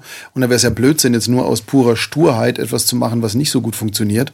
Mhm. Ist natürlich klar, dass man ein bisschen justiert und macht und tut. Aber du würdest, mhm dich jetzt auch nicht 100 pro irgendwas gegen, gegen deine persönliche Überzeugung machen. Denise ja. schreibt gerade hinterherrennen im Social Media, ohne nachzudenken oder sich überhaupt was dabei zu denken, das ödet an und turnt ab. Es ist halt einfach so. Klar, logisch. Aber es ist ein geiles Tool, weil, ey, ja. jetzt mal ganz ehrlich, wir leben in einer Zeit jetzt gerade, wo du relativ leicht deine Marke festigen kannst. Also wenn du Content machst, der deiner Marke, der auf deine Marke einzahlt und deine Werte nach außen bringt, ob es Humor ist, ob es Nachdenklichkeit ist, ob es Kunst ist oder whatever. Aber du kannst relativ schnell einen Großteil Menschen erreichen und dein Wertesystem auf deine Marke einzahlen lassen. Und das ist, ja.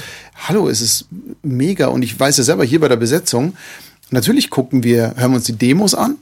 Und auf der anderen Seite guckt man natürlich, was ist auf Insta los. Gut, auf TikTok gucke ich persönlich jetzt nicht, aber nachdem du ja auf Insta-Stories die ganzen TikTok-Videos sowieso mittlerweile rumgeballert bekommst und auf YouTube ist es eh shit egal, wo du bist, da muss ich die, die, die Zappel-App nicht drin haben. Aber es ist nun mal so, ja. Und es zahlt auf die Marke ein. Und das, glaube ich, ist auch nicht kontraproduktiv. Deswegen, wenn man es sinnvoll nutzt, auf tut das Fall. sicher auch gut.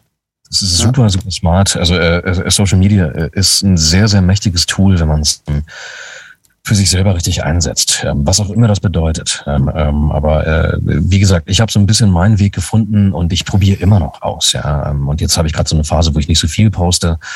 Ähm, wird es vielleicht wieder andere Phasen geben, aber es hat für mich einfach sehr, sehr viele Türen geöffnet und ähm, dann hast du auf einmal eine gewisse Community und eine Followerschaft und ähm, das, was du mit den Werten ansprichst, ist extrem, ist mir extrem wichtig, ja, ähm, weil ich habe sehr, sehr viele junge Leute, die mir folgen, die wirklich noch mhm. zur Schule gehen, 13, 14, 15-Jährige. Dann habe ich auch äh, ältere Leute, die mir folgen, so, aber ähm, das ist eine gewisse Verantwortung. It, comes with great responsibility. Du kannst einfach nicht jeden Scheiß raushauen, so, den ich vorher vielleicht ohne nachzudenken gemacht hätte. Kann ich nicht mehr machen, so, und will ich auch nicht mehr machen. Es ist, ähm, ich bin dann eben kein Gangster-Rapper, der dann irgendeinen Scheiß dann irgendwie von sich gibt, irgendwie ohne zu reflektieren, was für eine sexistische Scheiße das eigentlich ist. Nichts gegen Gangster-Rap ich selber gerne. Ähm, aber ähm, weißt du, das ist, meine Rolle ist eine etwas andere Rolle, auch auf Social Media.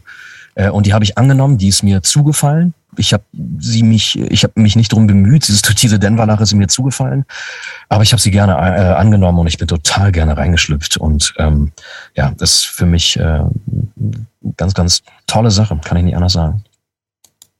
Ich finde es auch geil, dass da jetzt so man, man, man, spürt so ein bisschen die Leidenschaft auch und das finde ich ganz gut. Ja. Ich bin ja, ich bin ja eh so ein, so ein Romantiker. Ich sage ja, alle, die mit Kunst zu tun haben, alle SprecherInnen, MusikerInnen, wir haben ja alle einen Bildungsauftrag ein bisschen. Also gerade wenn du Sprecherin bist, dann hast du den Bildungsauftrag, wie klingt deutsche Sprache richtig?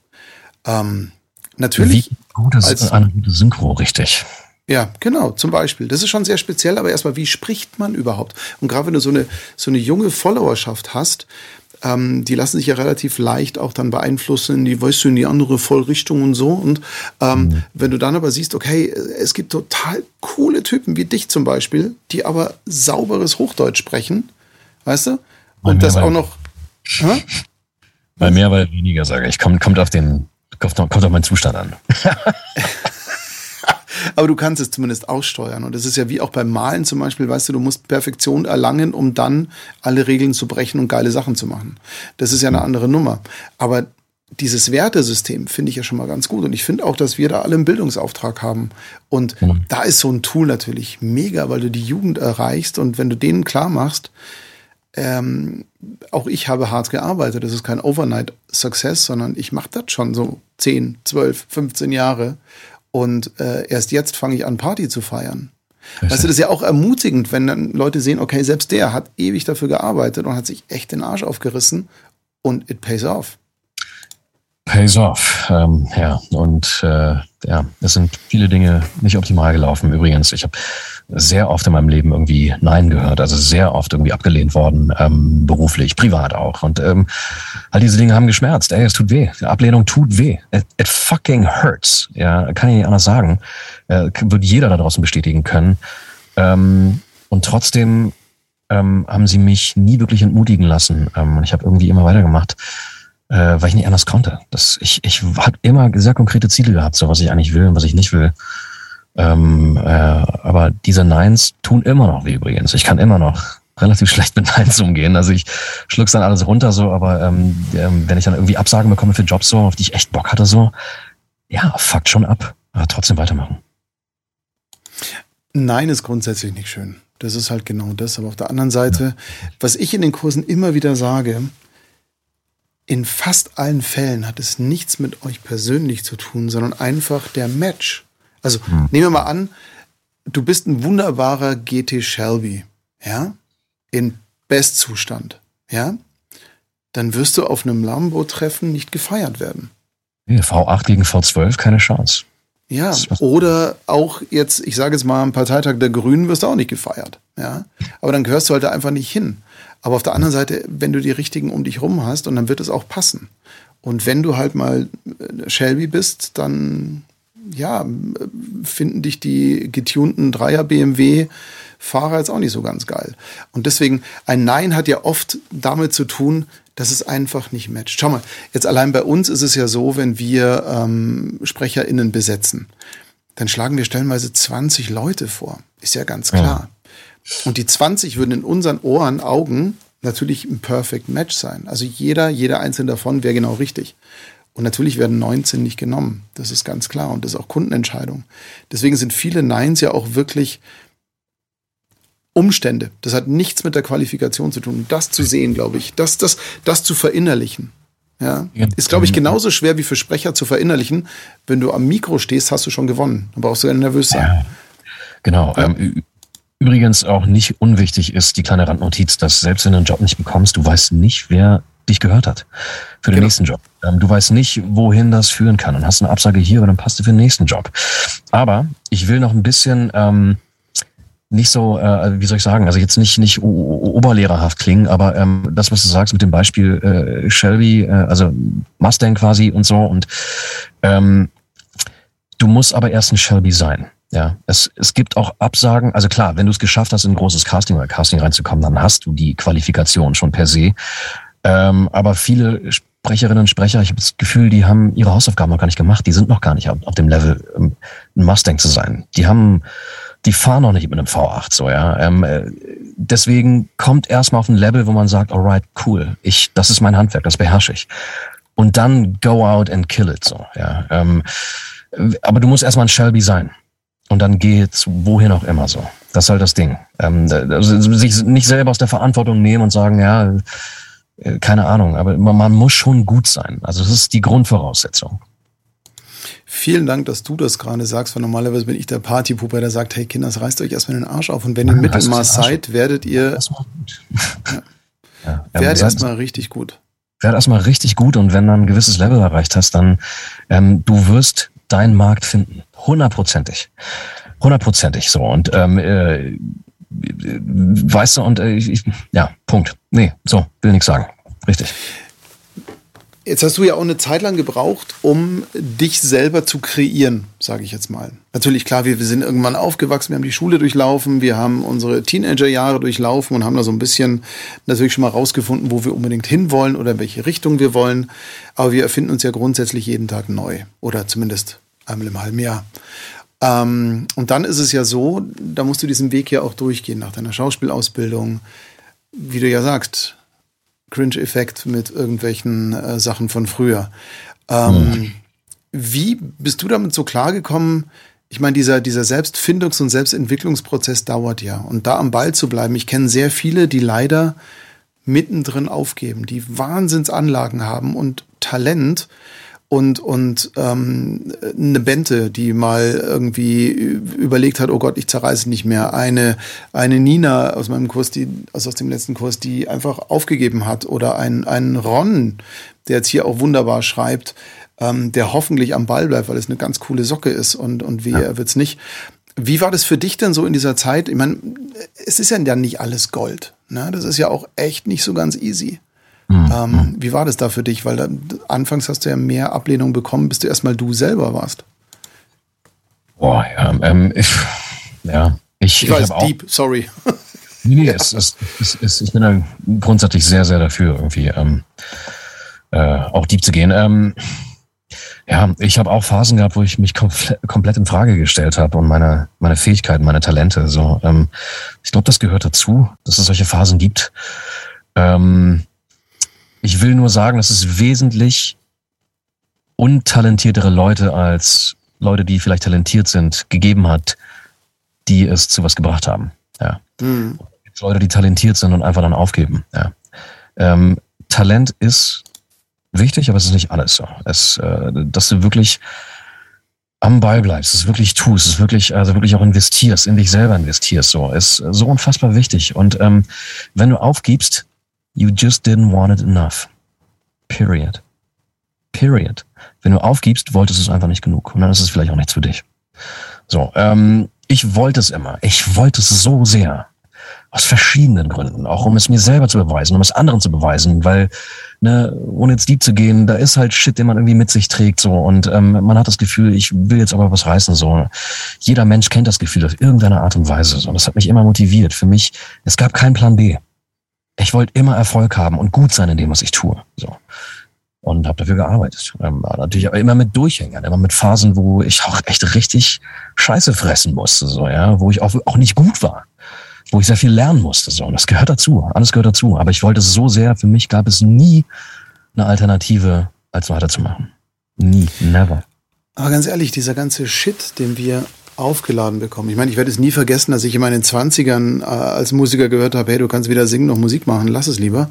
Ähm, äh, von Bandkumpels auch oder halt auch im Business öfter gehört habe, hey, du kannst ja eh nix. Ja. Hm. Entweder ist die Sache, was du daraus machst. Entweder gehst du hin und sagst, oh scheiße, die haben recht, oder du gehst hin und sagst, hey, Moment, Alter. Ja. Und es kann natürlich auch einen geilen Kick geben. Es ist immer die Entscheidung, was machst du daraus? Tiefschläge kriege ich immer. Ja, es gibt Tage, da feiere ich und es gibt Tage, da kriege ich auch die Mütze. Aber stehst du auf oder stehst du nicht auf? Und wenn du wirklich, du hast vollkommen recht, wenn du es wirklich willst, dann stehst du auf, richtest die Krone und gibst Vollgas. Es ist halt einfach so. So ist es, ey. Es ist, es ist wirklich, also im Endeffekt ist es relativ einfach. Ähm, wenn du es willst, dann machst du weiter. Wenn du es nicht genug willst, dann hörst du auf oder machst was anderes was vollkommen in Ordnung ist. Ja. Und dann gibt's Leute, wie gesagt, die sind nicht so talentiert wie Leute, die aufgeben, aber die wollen's einfach. Und die machen sich ja auch die Arbeit und die, äh, die, die, die gehen an den, an den Speck ran und machen den Shit. Haben meinen allertiefsten Respekt, diese Leute. Ist so. Ja, natürlich. Und ähm, ich habe in meinem Unternehmertraining, habe ich zum Beispiel mitbekommen, Fleiß überholt nach einer gewissen Zeit Talent. Das ist so. Talent ist dein Türöffner vielleicht oder die, die, der, Zündfunke. Ja. Ähm, aber der Fleiß ist das, was dann langfristig dir, dich weiterbringt. Und das ist halt genau der, der wichtigste Aspekt, glaube ich. Ja. Was habe ich jetzt gelesen auch? Hier, Mask Singer, bist du Offsprecher? Bist du für die Sendung? Ich habe sie, hab sie nicht ertragen, sie zu gucken, sorry. Ähm. Ich, ich, ich mag die Sendung. Ich muss sagen, ich mag sie. Ähm, ich ich gucke selber kein Fernsehen, aber ich mag sie. Ich finde es cool. Es ist so ein bisschen mal Thinking Out of the Box für Deutschland. Ähm, schon eine sehr flippige Sendung. Ich finde es cool. Ähm, äh, ist halt auch ein internationales Format. Das ist jetzt kein deutsches Format, sondern wurde hier auch übernommen. Und ähm, ich mache das schon seit ja, mittlerweile zwei Jahren. Äh, und es macht mir sehr viel Spaß. Ich äh, kann auch diese showige, Showmaster-mäßige ein bisschen raushängen lassen und so. Und macht irre viel Spaß. Ist eine sehr, sehr erfolgreiche Sendung, glaube ich. Eine der erfolgreichsten deutschen Sendungen. Primetime pro sieben, Samstagabend. Ähm, ja, ist cool. Ist, ist, ähm, ist, ist ein Job, der mir irre viel Spaß macht. Ja. Ich gebe jetzt so die erste Staffel, habe ich geguckt, danach hat sich für mich ein bisschen ausgelutscht, war bei allen Sachen so. Das ist einfach so. Aber außer bei Germany's Next Top Model, da bin ich immer schon nicht dabei. Genau. Ja, das, das, das habe ich auch nicht geguckt.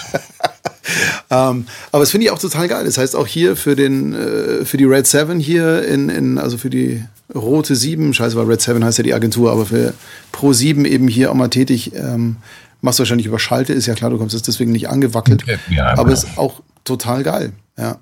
Mega, ja. Ähm, Finde ich sau, sau gut. Also, und ich synchron, Peaky Blinders irgendwie, äh, klar, Haus des Geldes, One Piece, Marvel-Serien, also Luke Cage, Falcon Winter Soldier und genau. nicht nur Haus des Geldes, sondern auch House of Cards warst du dabei. Also Cards habe ich auch was, genau, habe ich auch was Kleines gemacht, relativ Kleines. Also ich war schon in vielen Serien dabei, aber jetzt, also ehrlich, ehrlicherweise auch gesagt, nicht in jeder Serie mit einer großen Rolle vertreten. Ähm, aber das, wer, wer den Pfennig nicht ehrt, ist es Talas nicht wert, ne? So ist es. Und die aber kleine man fängt ja irgendwo an. Man muss ja irgendwo anfangen und es geht, schon, jeder Job, den du machst, wird mehr, wenn du am Ball bleibst. Das ist Gesetz. Das ist einfach so. Es wird nicht weniger, wenn du am Ball bleibst. Das ich habe hab ein Casting, ich war auf dem Casting für eine Serienhauptrolle und habe das letztendlich nicht bekommen. War so ein bisschen sauer, weil er hat auch gute Kohle gegeben und sowas. Und dann wurde ich aber für eine, für eine Nebenrolle in der Serie besetzt. Und dann habe ich das aufgenommen und ich fand diese Rolle so unfassbar geil und meinte so, ey, gut, dass ich die Hauptrolle nicht bekommen habe. Dann hätte ich die hier nicht sprechen dürfen. Und ähm, sometimes it's more than the eye meets. Ja, und ähm, äh, und manchmal sind diese kleineren, vermeintlich kleineren Jobs oder kleineren Charakter, die man irgendwie spricht, die viel interessanteren so, ja. Absolut. Und, und es macht ja wieder eine neue Tür auf. Du weißt ja nie, wofür es gut ist. Ähm, Dennis ist auch dabei, sehe ich hier gerade. Dennis, ich habe beide Kommentare von dir nicht einordnen können, wahrscheinlich durch den Zeitversatz. Head and Shoulders fast täglich. Ich kriege den Bezug gerade nicht hin, aber schön, dass du das so, weil ich, ähm, ich bin, bin, bin die Brand Voice von Head and Shoulders. Ah, jetzt halt. Okay. Ja. Es ist halt immer die ganz große Frage, weißt du, wie es mit dieser kleinen äh, Rolle jetzt gerade eben. Sprichst du für die Kohle oder sprichst du für eine geile Rolle? Deswegen kann es manchmal echt ein Segen sein, weißt Beides. du, wenn du eben nicht die vielleicht nicht ganz so geile, aber lukrative ja, Sache ja, bekommst. Oder du machst irgendwas, wo du künstlerisch halt wirklich sagst, boah. Es, es ist immer beides. Also ich bin Künstler, ich will für meine Arbeit immer bezahlt werden. Also ich mache Sachen umsonst nicht mehr sein. Es ist wirklich für einen sehr, sehr guten Zweck und irgendwas, äh, wo man ehrenamtlich auch mal sagen kann, ey, cool, dafür mache ich's. Ja, ähm, äh, so dann auf jeden Fall. Aber ansonsten ähm, mache ich, ich arbeite nicht umsonst, mache ich nicht, grundsätzlich nicht. Äh, ich finde, das sollte auch keiner machen. Ähm, das äh, tut unserem ganzen Berufsstand, dem ganzen Künstler Berufsstand auch nicht gut. Ähm, und es ist immer beides. Also ich verdiene gerne Geld, ähm, sage ich offen und ehrlich. Äh, ich verdiene auch gerne gutes Geld, es macht mir Spaß. Ähm, äh, aber ich, ähm, wenn es nur das wäre, würde, würde ich, würde mich dieser Beruf nicht ausfüllen, sondern ähm, es sind, äh, es, klar, es, es gibt Jobs, das sind Geldjobs und es gibt Jobs, die sind ähm, künstlerisch anspruchsvoll ähm, und ich bin froh, dass ich beides machen kann und es ist äh, absolut legitim. So habe ich dich aber auch wahrgenommen, dass für dich beides eine Rolle spielt. Ich sag klar, bei brotloser Künstler macht ja auch keinen Spaß. Also das kannst du mit 20 Mal machen, wo du einfach sagst, okay, scheiß drauf, Hauptsache Erfahrung und tralala. Nee, aber irgendwann kommst du an den Punkt, wo du einfach sagst, nee, jetzt mal ehrlich, muss jetzt nicht sein. Business. Es ist, es ist ein Business ja. und ähm, gerade in der Werbung geht es um Geld so und ähm, auch im Synchron, äh, im Synchron geht es um Geld und äh, äh, wie gesagt, also wenn, wenn jeder, der mir sagt, irgendwie Geld spielt für ihn keine Rolle, denke ich mir so, kann ich nicht verstehen, kann ich nicht nachvollziehen, wirklich nicht. Ich finde das auch nicht real. Also ich glaube, das ja, das sind halt die, die es geerbt haben vielleicht und, und keine Fixkosten haben und sagen, komm. So sehr, dass es wirklich egal ist. So. Ähm, aber für mich ja. ähm, ist, ist, ist Geld wichtig und ähm, ich für die äh, allermeisten auch genauso. Ja. Ähm, jetzt mal so eine Frage nochmal zum Abschluss. Ähm, for free arbeiten. Jetzt haben wir natürlich vorhin, du hast auch Probesprechen oder Castings auch. In Amerika ist es gang und gäbe, dass du für bestimmte Rollen vorsprichst, dass du mhm. Demos lieferst. Also ich bin nicht schockiert, aber überrascht. Nein, ich habe es natürlich kommen sehen. Wenn ich jetzt zum Beispiel in Amerika irgendwo was ausschreibe, und ich meine jetzt nicht über Voice 123, sondern wirklich tatsächlich äh, Sprecher anschreibe und, und mit denen arbeite für ein, für ein Produkt, ist für die völlig normal, ja, schick mal einen Text drüber, ich spreche dir mal den ersten Block Probe. Ja, ja, ja, ja klar. Ähm, hier Auditions. ist es immer so, Auditions sind dort völlig normal ja. und gehören zum Alltag dazu. Und hier, was soll die Scheiße? Ich komme ins Studio und spreche das. Oder wenn's, wenn er sich nicht vorstellen kann, dann. ja, genau. Und das ist ja, halt genau. einfach so. Und wenn du den Service hast, dass Kunden das halt bekommen von irgendwem, und du lieferst es nicht, kann es ja auch wieder ein Gamechanger sein. Und alles, was in Amerika war, ist fünf Jahre später sowieso bei uns. Das ja, irgendwann ja. kommt es hier rüber. Wie Absolut. siehst du das? Weil das ist natürlich schon so, man arbeitet dann ganz viel auch für Umme. Dann doch wieder. Weil Auditions sind ja für Umme. Richtig, aber Castings nehme ich explizit raus. Castings sind für mich keine Arbeit. Also ja. ich werde Castings bezahlt. Ich werde dafür bezahlt, dass ich einen Job mache im Endeffekt, ja. Für die Buyouts und der Werbung und äh, für das Layout und keine Ahnung und äh, Synchron und so weiter und so fort. Ähm, Castings sind für mich, it's part of the game. So, ja. Castings ja. mache ich, wenn ich den Job bekomme. Ähm, es gibt manche Kunden auch hier in, in, in Deutschland, so die, die bezahlen für die Castings, finde ich, äh, finde ich nobel, aber es müsste nicht unbedingt. Also ist natürlich cool, ich will jetzt nicht sagen, es müsste nicht sein, dann zahlt kein Kunde mehr. Aber ähm, in den USA, äh, wenn ich jetzt von DPN, das ist eine sehr, sehr, ist einer der weltbesten Agenturen, bei der ich auch vertreten bin, so, ähm, wenn DPN mir ähm, meine Auditions schickt, ähm, dann ähm, freue ich mich über jede einzelne Audition und gehe dann in die Booth, nimm's auf, schick's rüber. Ähm, ist relativ schnell gemacht so. Ähm, und wenn ich ein Prozent der Castings ähm, dann auch wirklich gewinne und bekomme, bin ich happy. Aber it's, it's part of the game. Auch als Schauspieler, wenn ich irgendwie Self-Tapes mache oder zum Casting gehe, ähm, ist Teil des Geschäfts, Teil des Business. So funktioniert es. So. Und ähm, das ist für mich Akquise. So, ähm, ähm ja, ein bisschen weiter gefasst. So. Und das, das gehört dazu. Ja, aber so aber funktioniert ja Vertrieb.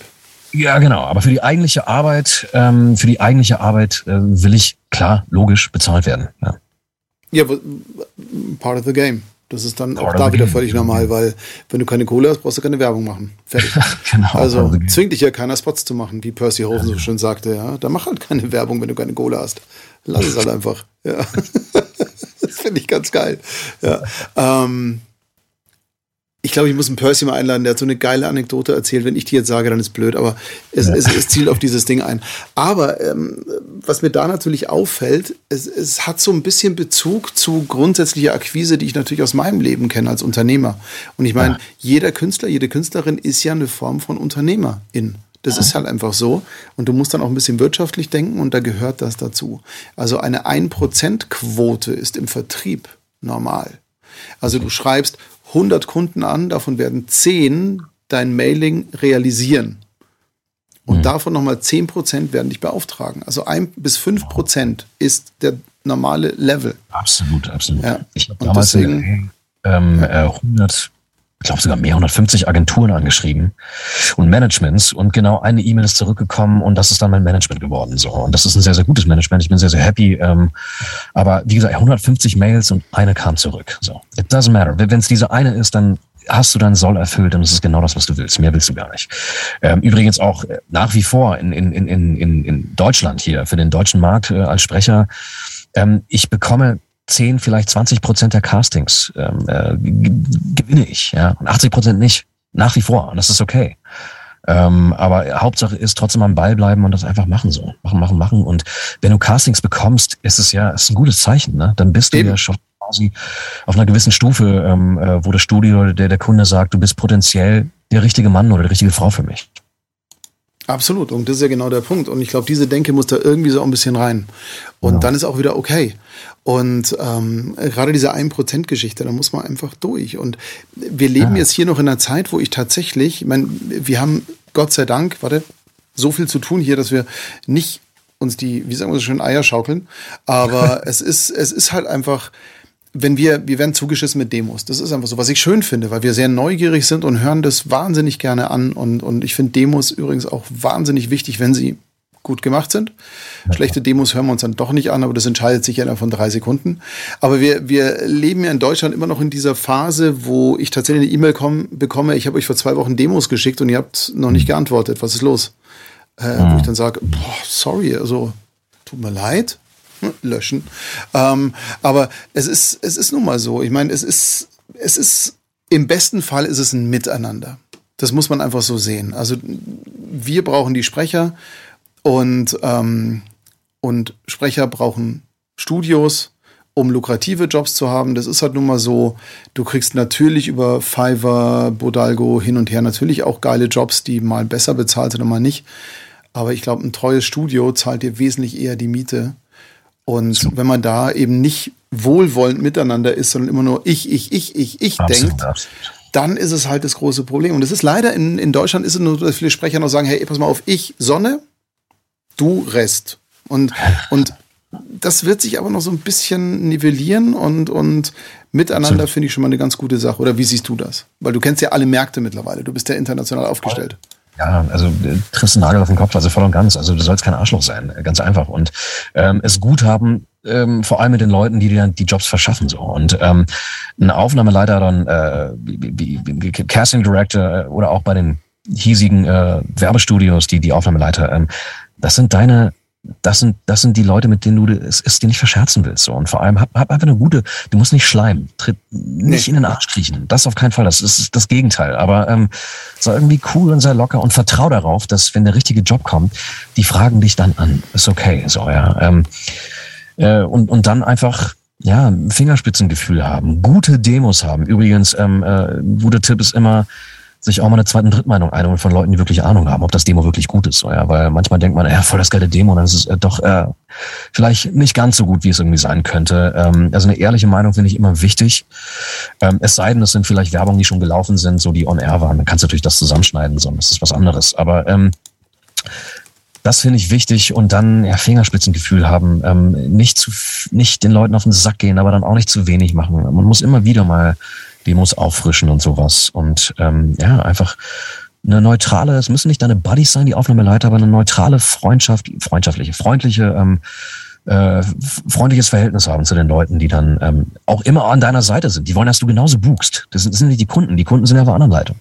Die sind ja nur die, die Mittelsmänner so und Mittelsfrauen so. Ähm, ja. ja klar. also auch, du hast vollkommen, Entschuldige, du hast vollkommen recht, Arschkriechen ist da nicht angebracht. Und auch jetzt nicht irgendwie äh, Fresskörbchen oder Blumenstrauß einmal die Woche, einmal im Monat lang. Das ist völlig, nein, Blödsinn. Es ist sei, sein Teamplayer. Ich glaube, das ist genau der Punkt. Vom Egomanen zum Teamplayer. Und ja. solange wir alle überleben, werden wir alle satt werden. Das ist halt genau der Punkt. Und ja, du hast den Nagel auf den Kopf getroffen. Das ist halt einfach so. Ja. ja.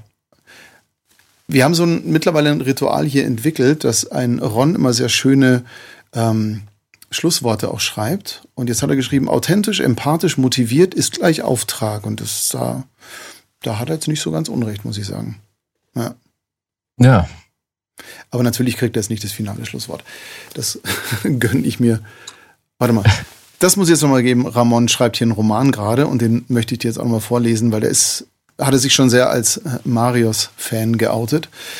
Äh, diese Content-Fülle und das Menschliche und Nachvollziehbare war toll in Marios Erfahrungen und Sichtweisen. Genau diese praktischen und auch wachrüttelnden Worte sind es, die ein glücklicherweise aus der Comfortzone hinaus komplementieren.